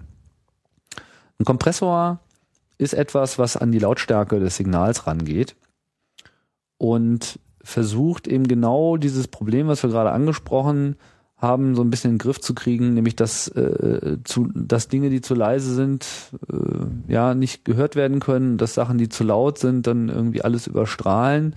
Ein Kompressor versucht, diese gesamte Dynamik, gemeint an dieser Stelle ist eben so der Abstand von dem leisesten zu dem lautesten zu komprimieren, die lauten Stellen leiser zu machen, äh, so dass ähm, alles näher zusammenkommt. ja, dass die Gesamtdynamik von, von eben ganz leise bis hin zu einer sehr lauten Passage, dass äh, das einfach angeglichen wird, dass wenn ich da sehr laut drin spreche, das Gerät das einfach automatisch ein bisschen ähm, leiser macht und wenn ich da sehr leise drin spreche, dann wird es eben auch ein bisschen gepusht, weil ich gerade zu wenig Signal abgebe und darauf reagiert das Gerät dann mit einer Verstärkungserhöhung. Kann man sich ein ganz bisschen vorstellen wie, naja, ein extrem reaktionsfreudiger, äh, reaktionsschneller Mensch. Tim drückt da auch gerade dran rum, Ja, der versuche die ganze Zeit an einem, an einem äh, Lautstärkeregler sozusagen sitzen würde und quasi mit jeder Silbe bereits äh, die richtige Lautstärke trifft, auf das es ja ein etwas einheit, einheitlicheres Lautstärke und, und Dynamikbild ähm, sich ergibt und die Unterschiede da nicht zu stark sind, dass man sich da nicht äh, ständig zum Griff zum Lautstärkeregler ver, verführt äh, wird sozusagen als als Hörer, weil jetzt wieder der laute Sprecher dran ist und Mhm. da so sehr, obwohl das wird ein schlechter Mix sein, wenn jetzt eh ein Sprecher zu laut ist, nur Ich wollte gerade mal, ob wir das hier mal so ein bisschen ähm, demonstrieren können. Das sollte sich ja eigentlich machen lassen. Also Kompressoren sind relativ komplexe äh, Angelegenheiten. Das heißt nicht, dass man die nicht in den Griff kriegt. als Ähm, analoge Geräte haben so meistens viele Knöpfe, ja. Genau, es gibt ja auch mit wenig Knöpfen. Es gibt auch Mischpulte, die schon so einfache Kompressionen mit drin haben, die dann mit so Kombinationsreglern äh, kommen, die dann so mehrere Parameter auf einmal einstellen und man hat eigentlich nur ein mehr und weniger. So, das äh, kann auch ganz gut funktionieren, weil tatsächlich hängen die Sachen äh, ganz gut zusammen. Aber um, äh, was man einfach verstehen sollte, ist, dass einfach eine Kompression erstmal ähm, ja, versucht, Lautes leiser zu machen. Das ist eigentlich das Ding. Aber äh, er versucht es eben auf eine Art und Weise, dass man es eben nicht als störend empfindet. Und üblicherweise ist es so, dass so äh, leise Dinge bleiben unverändert, weitgehend unverändert. Umso lauter es wird, umso größer ist die Wahrscheinlichkeit, dass das Gerät dann mal eingreift. Da kommt dann schon meistens der erste Parameter, der sogenannte Threshold, der einfach bestimmt, ab welcher Lautstärke die Kompression überhaupt erst greift. Und ab dem Moment, wo sie greift, da kommt dann der zweite äh, wesentliche Parameter mit ins Spiel, die sogenannte Compression Ratio, also das Maß, in dem komprimiert wird, die man immer in so ein 1 zu n äh, Verhältnis äh, angibt oder n zu 1 Verhältnis angibt, die dann eben bestimmt, ab in welchem Maße äh, die Lautstärke abgesenkt wird nach diesem Threshold. Man kann sich jetzt schon vorstellen, wenn ich halt diese Kompression sehr hoch drehe, dann findet ab diesem Threshold einfach eine Menge statt. Dann wird auf einmal alles leiser. Das kann schnell als störend empfunden werden, wenn man das übertreibt. Ähm, ja, weil es dann auf einmal so abflacht. So, und dann einfach so, kaum wird jemand laut, dann, äh, dann wird es irgendwie extrem dumpf. Ich kann das ja mal hier kurz äh, simulieren. Äh, mal gucken, ob mir das jetzt hier so ohne weiteres gelingt. Also ich habe jetzt hier schon eine Kompression mit drin. Ich nehme sie jetzt erstmal ganz raus. Ähm, ba, ba, ba. Jetzt schlägt das hier irgendwie voll durch. Ba, ba, ba. Das war jetzt ohne Einflussnahme. Und wenn ich jetzt halt die Kompression äh, schön reindrehe, ba, ba, ba. Merkt man das? Nee, ne? Nee, also zumindest ich. Nee, ist, äh, warum eigentlich? Ba, ba, ba. Vielleicht muss ich meinen Threshold ein bisschen runterdrehen. Ba, ba, ba. Da ist es deutlich zu hören. Jetzt merkt man es, ne? Das Threshold, jetzt bin ich immer noch nicht so, genau, äh, mach nochmal normal. Okay, also, erklären. Ich regle jetzt eigentlich nur den Threshold. Das heißt, ich regle jetzt eigentlich nur, ab wann die Kompression wirklich einschlägt. Und ich hatte die hier relativ entspannt eingestellt. Wenn ich den äh, immer weiter runternehme, jetzt merkt man schon, jetzt dünnt auf einmal mein Signal extrem aus. Alles, was ich jetzt mache, wird komprimiert. Wenn ich jetzt das Maß an Kompression wieder runterdrehe, dann fällt, dann ist wieder alles normal. Ja, jetzt, jetzt drehe ich die Kompression langsam hoch und man merkt, es wird einfach immer, immer weniger und immer, immer matschiger. Und äh, hier sieht man auch schon ganz schön, wie die beiden äh, zusammenhängen. Das heißt, man muss jetzt erstmal mit dem Threshold so einen Punkt erwischen, wo man sagt, okay, äh, bis hier möchte ich gar keine Einflussnahme haben. Jetzt habe ich schon Einflussnahme, äh, jetzt drehe ich den Threshold ein bisschen höher, jetzt habe ich keine Einflussnahme mehr. Das heißt, so mein normales Sprechen ist jetzt unbeeinflusst. Kaum, dass ich lauter werde, müsste dann die Kompression greifen. Jetzt merkt man das noch nicht so richtig, also mache ich mehr Kompression rein. Bah, jetzt wenn ich richtig laut und jetzt hört man das auch schon gar nicht mehr so sehr, Aber ich sehe halt hier an meinen Instrumenten, dass die Kompression tatsächlich greift. Was der Hörer jetzt natürlich nicht sieht, ist, dass da ähm, beeindruckende Cluster von roten und Blinkelämpchen. grünen Blinkelämpchen irgendwie vor sich hin zappeln und man da auch ein visuelles Feedback äh, sozusagen Genau. Bekommt. Jetzt sieht man, auch- und es ist halt äh, so eine Frage der Strategie. Bei mir ist es einfach so, ich versuche eigentlich, ich verwende äh, den Kompressor eigentlich mehr, wie man sagt, als Limiter. Das Ja, heißt, mir geht es darum, wollte ich auch das sagen. ganz laute zu Meistens verhindern. kommen diese, diese ähm, Geräte auch quasi in Funktionseinheit oder auch äh, funktional entsprechen sie aufgrund ihrer Eigentätigkeit da meistens auch gleichzeitig noch dem Limiter, der eben limitiert, was als maximaler Pegel aus dem Ausgang rauskommen ähm, darf und äh, ja auch bei großen Eingangssignalen, dass eben die nicht alle mit einem gleichen Faktor verstärkt werden, sondern dass eben ja, wenn alle Regler, wenn da alles auf Vollausschlag ist, dass es eben auch nicht weitergeht und da nichts übersteuert. Genau, man, man verhindert nämlich das Übersteuern auf jeden Fall schon mal. Ja, gerade in der digitalen Domäne ist das denn ganz elend. Das ist denn das größte, ähm, ja, der größte Fehler, den man machen kann, dass man das äh, übersteuert irgendwo und das zum sogenannten Clipping kommt. Das klingt nämlich, klang früher meistens schon nicht gut und jetzt aber, wenn man so einen AD-Wandler sozusagen in Bereiche bringt, wo einfach alle 16 Bits voll sind, dann gibt's kein 17. Bit, was er mir anbieten kann und dann kommen einfach nur noch komische Aussetzer, gar nichts, ganz eklige Geräusche oder Ja, also das, das ist etwas, was auf jeden Fall verhindert werden muss. Ein anderer Vorteil von der Kompression, vor allem von dieser Kompression, die man jetzt gar nicht so sehr hört, also was ich soeben demonstriert habe, war ja so ein, äh, ich weiß, dass er die Lautstärke reduziert hat, aber es fiel schon gar nicht mehr so auf. Das ist eigentlich ganz praktisch, weil am Ende ist einfach das Signal, was ich dann, äh, wenn man sich das halt so im Audioeditor anschaut, hat man ja dann immer diese äh, Hoppelspitzen, die ganzen Lautstärkeverläufe und man merkt, das ist dann einfach so ein homogeneres Signal. Es ist quasi, es hat nicht so viele Spitzen, die da rausragen, es ist alles näher beieinander. Und wenn man sich eben jetzt später vorstellt, wie sich das in einem Abspielgerät verhält, ja, lade das jetzt auf meinen iPod, steck meine Kopfhörer äh, in die Ohren und drücke auf Play. Die leisesten Signale sind äh, dann ja schon sehr leise. Ja, jetzt will ich das halt laut machen. Oh, Ich höre es nicht so richtig.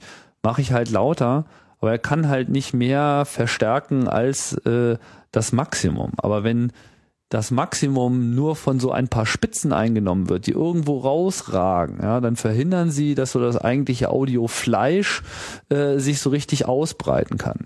In dem Moment, wo ich mit der Kompression rangehe und diese Spitzen schon mal runterdrücke, macht es einfach für alles andere vielleicht nochmal 20, 30 Prozent mehr Hub frei und das gesamte Signal an sich kann lauter gemacht werden.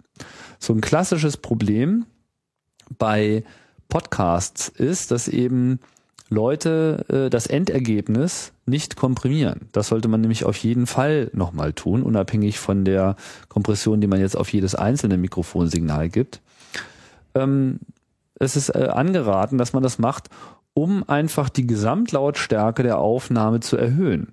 Häufig kriegt man so Feedback wie, ich habe versucht, deinen Podcast äh, in der Straßenbahn zu zu hören oder im Auto, wo sehr viele Nebengeräusche sind, aber ich habe es irgendwie nicht so richtig laut bekommen. Insbesondere bei so iPods, die halt auch noch so Lautstärkenbegrenzer drin haben. Ja. Im Auto ist es nicht so ganz das Problem, weil da kann man irgendwie immer noch ausreißen.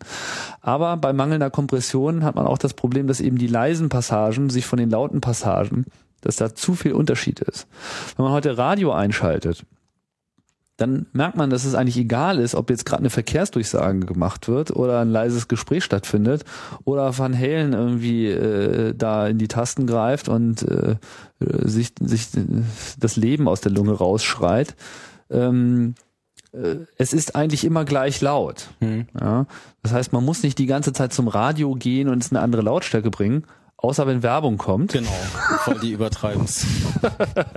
Aus dieser Fernsehtrick, das kennt jeder, ne? So Ja, Fernsehen, ne? Dann kommt auf einmal Ja, du hast vor allen Dingen, du, da kommt ja so, ein- so ein Spielfilm, ne, irgendwie mit leichten, da irgendwie äh, Geräuschkulisse und hin und her und dann wird da mal geschossen in dem Spielfilm, dann ist es richtig laut irgendwie und dazu musst du deinen Fernseher ja dann auch ein bisschen äh, aufreißen, sag ich mal, auf dass der Schuss auch noch nach Schuss klingt und die, du die leichten Raschelschritte im, im Wald hörst irgendwie. Und dann kommt der Werbeblock und ist einfach nur so ein Brett aus ja, Lautstärke. Die komprimieren zu viel. Ja, das der Effekt ist aber, es, es klingt dann lauter. Ne? So, es klingt so. wahnsinnig laut und, das du ist halt erschreckst dich und äh, ja. Ja, aber es soll halt so, jetzt kommt Werbung, jetzt kommt das, was wirklich wichtig ist am Fernsehen. Jetzt hört zu. Mhm. Das ist der Effekt, den ihr haben wollt. Naja, aber zurück zu euren Aufnahmen. Ihr solltet also Folgendes tun. Ihr solltet auf jeden Fall, wenn ihr die Aufnahme fertig habt und es ist so fertig gemischt, auch in so ein Stereosignal, darüber nochmal einen Kompressor laufen lassen. Das sollte einfach immer der Fall sein. Die einfachste Methode ist sowas zu nehmen wie äh, das Programm Levelator zum Beispiel. Das macht diese ganze Kompression automatisch. Gerade bei Sprachaufnahmen macht es halt irgendwie adaptiv. Das heißt, es schaut sich das irgendwie alles an und guckt, wo man nochmal ein bisschen beigehen könnte und äh, macht das dann eben auch so passagenabhängig. Äh, der verwendet auch noch ein paar andere Strategien außer nur der Kompression, aber vor allem kommt eben das dabei raus. Das heißt, man hat danach dasselbe in lauter. Das ist schon mal super und das kann man irgendwie sehr einfach machen. Äh, wenn man jetzt eh in so eine äh, Audio-Software hinein aufnimmt, dann kann man in der Regel da schon von vornherein so ein Setup machen, dass man sagt, okay, und hier der Master, der hat nochmal einen Kompressor drauf. Wie man den einstellen muss, da muss dann jeder mal selber ein bisschen äh, rumspielen, aber das ist auf jeden Fall sinnvoll einen Kompressor jetzt schon direkt bei der Aufnahme für jeden Kanal zu verwenden, das ist dann schon so ein bisschen die Luxusvariante. Das ist dann schon die Luxusvariante, also weil in dem Augenblick willst du möglicherweise schon denn auch aufgrund dieser Latenzproblematiken und so ein externes Gerät äh, verwenden, also eine wirkliche Hardware und nicht unbedingt eine Software, obwohl es mit einer Softwarelösung vor der Aufnahme ähm, durchaus auch geht. Also ja, wir sind ja hier noch voll, voll in der, in der Hardware-Welt. Also ich meine, mit diesen Insert-Buchsen, die wir beschrieben haben, ist es ja Hardware. Und manchmal hast du es ja auch schon im Mischpult drin. Also es gibt eben auch Kompressionen schon mit drin. Das Problem ist bloß bei diesen eingebauten Sachen, da hat man dann so komplizierte Menü-Sachen und so, da kann man mal nicht eben mal reingreifen, wenn man mhm. äh, im Kopfhörer hört, oh, die Kompression schlägt zu sehr äh, zu, ja, es wird jetzt hier alles äh, matsch geklopft. Ähm, deswegen mag ich solche externen Geräte äh, lieber. Aber der Vorteil ist, du kannst natürlich auch das für, für jeden Sprecher das individuell anpassen. Ja, ich kann hier sagen, oh, der redet leise und dann drehe ich hier schon an dem Teil dann nochmal äh, die Nachverstärkung mhm. auf und äh, einer schreit halt viel, äh, dann nehme ich so ein bisschen die Kompression äh, mehr in den Griff. Ist Gefühlssache. Auf jeden Fall, Kompression ist wichtig, muss am Ende dabei sein. Warum ich diese einzelnen Komponenten auch noch gerne verwende, ist, äh, die machen hier nicht nur Kompression, sondern es ist ein sogenannter Compander. Das heißt, er hat nicht nur die Kompression drin, sondern er hat auch noch so das Gegenteil von der Kompression, nämlich die Expansion. Und äh, die Expansion, ich weiß gar nicht, warum man das so nennt, aber der Effekt ist einfach der, mit der Expansion kann man leise Sachen noch leiser machen. Also während der Kompressor halt die lauten Sachen leise macht, macht äh, der Expander die leisen Sache leiser. Jetzt fragt man sich, warum soll denn das leise leise werden, wenn es leise schon leise ist? Hier geht es darum, Hintergrundgeräusche auszublenden und auch dieses Übersprechen zwischen den Mikrofonen einzudämmen. Ich kann also hier so einen Threshold oder einen Trigger, wie das hier so schön heißt, äh, bewegen und sagen, alles, was unter dieser Lautstärke ist, ist wahrscheinlich eh nicht relevant, weil da redet jetzt keiner, sondern das ist irgendein anderes Geräusch. Festplatten, so ein Lüfter. Äh, zu leise ist, für, um als Nutzsignal noch durchzugehen und deswegen genau. weggefiltert wird. Oft gibt es sowas natürlich auch als äh, Noise Gate.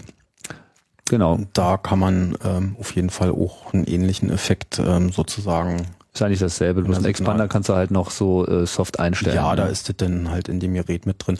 Aber letzten Endes, wie gesagt, all diese Sachen gibt's tatsächlich natürlich auch in Software und ähm, das ist sicherlich jetzt erstmal die äh, möglicherweise mit der geringeren Hürde verbunden, da erstmal eine Softwarelösung zu probieren. Ich versuche das ja nochmal zu demonstrieren. Äh, ich hoffe, ich habe hier genug Störgeräusche. Ich nehme jetzt mal meinen Expander raus, weil der greift nämlich hier die ganze Zeit schon. Hörst du das? Da ist schon Du hörst es jetzt gerade. Ich hoffe, dass es dann auch in der Aufnahme ist, aber man hört so ein bisschen Hintergrundgeräusch. Irgendein Lüfter oder sowas. Ne? Ja, wo ist denn hier der lauteste Lüfter? Auf jeden Fall ist da was zu hören und wenn ich jetzt den Expander hochmache, ist er weg. An, aus. An, aus. hat natürlich auch ein, äh, Auswirkungen auf meine Sprache, weil wenn ich jetzt diesen Trigger so hochschraube, dass er auch meine normale Sprache schon als äh, zu leise empfindet, dann geht er halt bei mir rein. Jetzt drehe ich den langsam mal hoch, während ich hier äh, rede und äh, jetzt merkt man, jetzt ist es halt einfach so, dass er auch mal normale. Du musst jetzt einfach mal äh, sukzessive leiser sprechen, dann merkt man den Effekt, wenn er einsetzt. Wenn ich jetzt ganz leise rede. Ich kann gar nicht leise reden. Moment. Jetzt. Hm, jetzt lese ich. Ich mache ihn mal ganz an. Hm, jetzt, jetzt bin ich noch ein bisschen zu leise und jetzt werde ich lauter. Ja, nicht ganz getroffen. Hier vielleicht. Jetzt bin ich noch zu leise und jetzt bin ich lauter. Ja, das merkt man so ein bisschen. Also man muss da äh, die richtige Einstellung finden. Ja, ich glaube, mit Hintergrundgeräuschen demonstriert sich das besser. Genau. Aber das ist auf jeden Fall äh, auch so ein schönes Element. Außerdem habe ich hier noch so einen DSer mit drin, der dann eben noch so Zischlaute mit rausnimmt. Das man immer so ne? Kann ich das auch noch demonstrieren? Sehr anstrengend, so will keiner im Ohr haben. Mhm. DSer voll im Anschlag. Merkt man, ist es irgendwie schon gleich äh, ein bisschen weg. Auch ganz praktisch. Und am Schluss äh, ist hier noch so ein äh, Limiter drin, da kann ich halt einfach sagen, also egal was jetzt äh, aus diesem ganzen Processing bis hierhin rausgekommen ist, über diese Lautstärke bitte nicht drüber. Und damit kann man dann eben auch schon mal äh, sicherstellen, dass dann in der Aufnahme einfach jedes Signal diese Lautstärke bis mhm. hierhin und nicht weiter.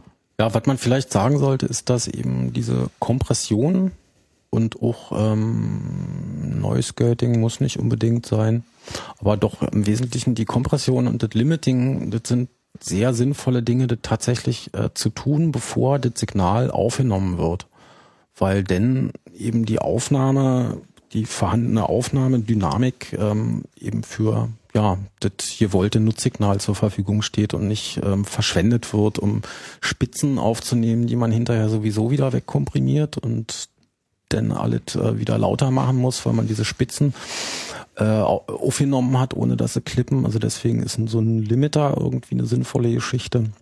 Und die Kompression macht auch äh, Sinn, bevor das Signal aufgezeichnet ist.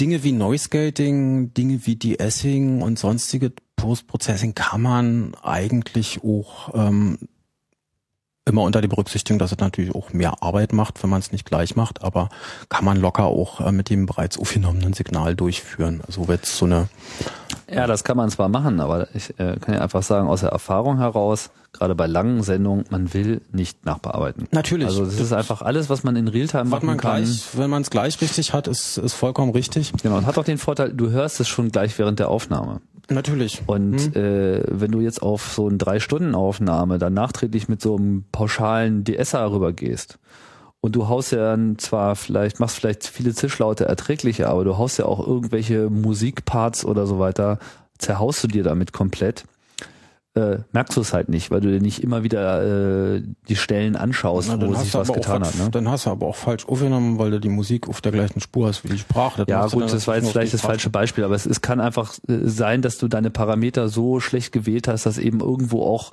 äh, jemand, der vielleicht schon zischig spricht, einfach so sehr äh, entzischt wird, dass äh, das einfach gar nicht mehr so richtig klingt wie er mhm. oder sie. Und das ist äh, ja, Wahrscheinlich ein gutes Argument, warum man verschiedene Sprecher auf verschiedene Spuren äh, auch aufnehmen will, weil man die möglicherweise noch mit. Genau, ähm, weil du auch es unterschiedlich einstellen kannst. Oder unterschiedlich Post-Processing, wenn du dann halt merkst, dass es nicht klappt. Ich meine, letztlich, man muss mit dem arbeiten, was man hat. Und Tim hat jetzt hier irgendwie ordentlich zwölf Höheneinheiten ähm, blinkende Lichter. Das ist jetzt sicherlich für den, der noch drüber nachdenkt, äh, welches Mikrofon er sich denn jetzt kaufen soll, noch nicht die äh, Ausstattung, über die er da verfügt und mit der er äh, operieren kann.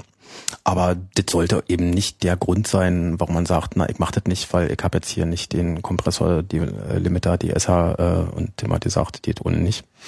Nö. Ich, ich, ich, ich sage nicht, es geht nicht ja. ohne, es, es geht definitiv ohne. Also man kann definitiv ohne anfangen, aber äh, wir reden hier über den guten Ton. Es geht viel besser mit. Und darüber, äh, das gehört meiner Meinung nach auf jeden Fall so mit zu dem Sport, den man ausprobieren kann. Diese Kompander sind auch nicht so teuer. Also man kann sich so ein zweikanaligen für 100 Euro irgendwie schießen und äh, damit rumexperimentieren und die meisten Leute nehmen vielleicht auch erstmal nur zu zweit auf und dann kann man da so seine Erfahrungen äh, ganz gut generieren und das eben auch in Kombination mit so einem billigen Mischpult. Ja, ist nicht verkehrt. Muss man halt sehen, das ist dann äh, tatsächlich so eine 19 Zoll Schachtel mit spitzen Ecken dran und so. Das ist nicht unbedingt was, was man sich jetzt in die äh, Baggy Pants irgendwie stecken ist kann. Und definitiv auch so für mobil etwas schwieriger. Ne? ja, Wobei ich das auch so in meinem mobilen Studio auch mit drin hab. ja, bloß das ist aber auch nicht mehr Hosentasche. Nee. Tja, viel. Jetzt könnte man noch über viel reden, aber ich glaube, wir lassen uns noch mal ein bisschen äh, Luft, bevor wir vielleicht irgendwann noch mal in einer zukünftigen Sendung was aufgreifen, wenn du noch mal Zeit hast. Ja, naja, im Grunde, Grunde wäre man mal jetzt äh, dem Skript folgend an der Stelle, wo man den roten Knopf drücken kann. Da kann man ja auch mal, ähm, wie soll man sagen, abbrechen. Abbrechen. Vor Schluss der, Au- machen. vor der Aufnahme abbrechen. Genau, Leute, wir machen jetzt Schluss. Genau. Das war der Lautsprecher, Ausgabe Nummer zwei. Äh, ich freue mich sehr über eure Hinweise, Kommentare, Verbesserungen, Klarstellungen und sonstigen Anmerkungen, die ihr in den Kommentaren dann äh, hinterlassen äh, werdet, so hoffe ich. Und äh, ja, wir werden auch versuchen, ein paar Fragen zu beantworten, so sich das machen lässt. Ist immer nicht alles so ganz einfach, das so zu bringen. Ich kriege vor allem seit Jahren ganz viele Fragen, die so genau in diesen Bereich äh, hier reingehen, den ich jetzt hier versuche äh, mit dem Podcast abzudecken, gerade so Mikrofonierung etc. Man merkt, glaube ich, äh, es ist ein weites Feld und es hat einfach viel mit äh, der eigenen Erfahrung auch zu tun. Da mag auch jeder noch zu anderen Schlüssen kommen, als zu denen, zu denen wir jetzt hier so äh, gekommen sind. Ist alles sehr relativ, aber wichtig ist ausprobieren. Und ja, das war die Gedankenanregung hier vom Lautsprecher. Dankeschön, viele. Bitteschön. Und äh, danke fürs Zuhören. Oder was sagt man da? Ja, ja. Tschüss. Also, tschüss.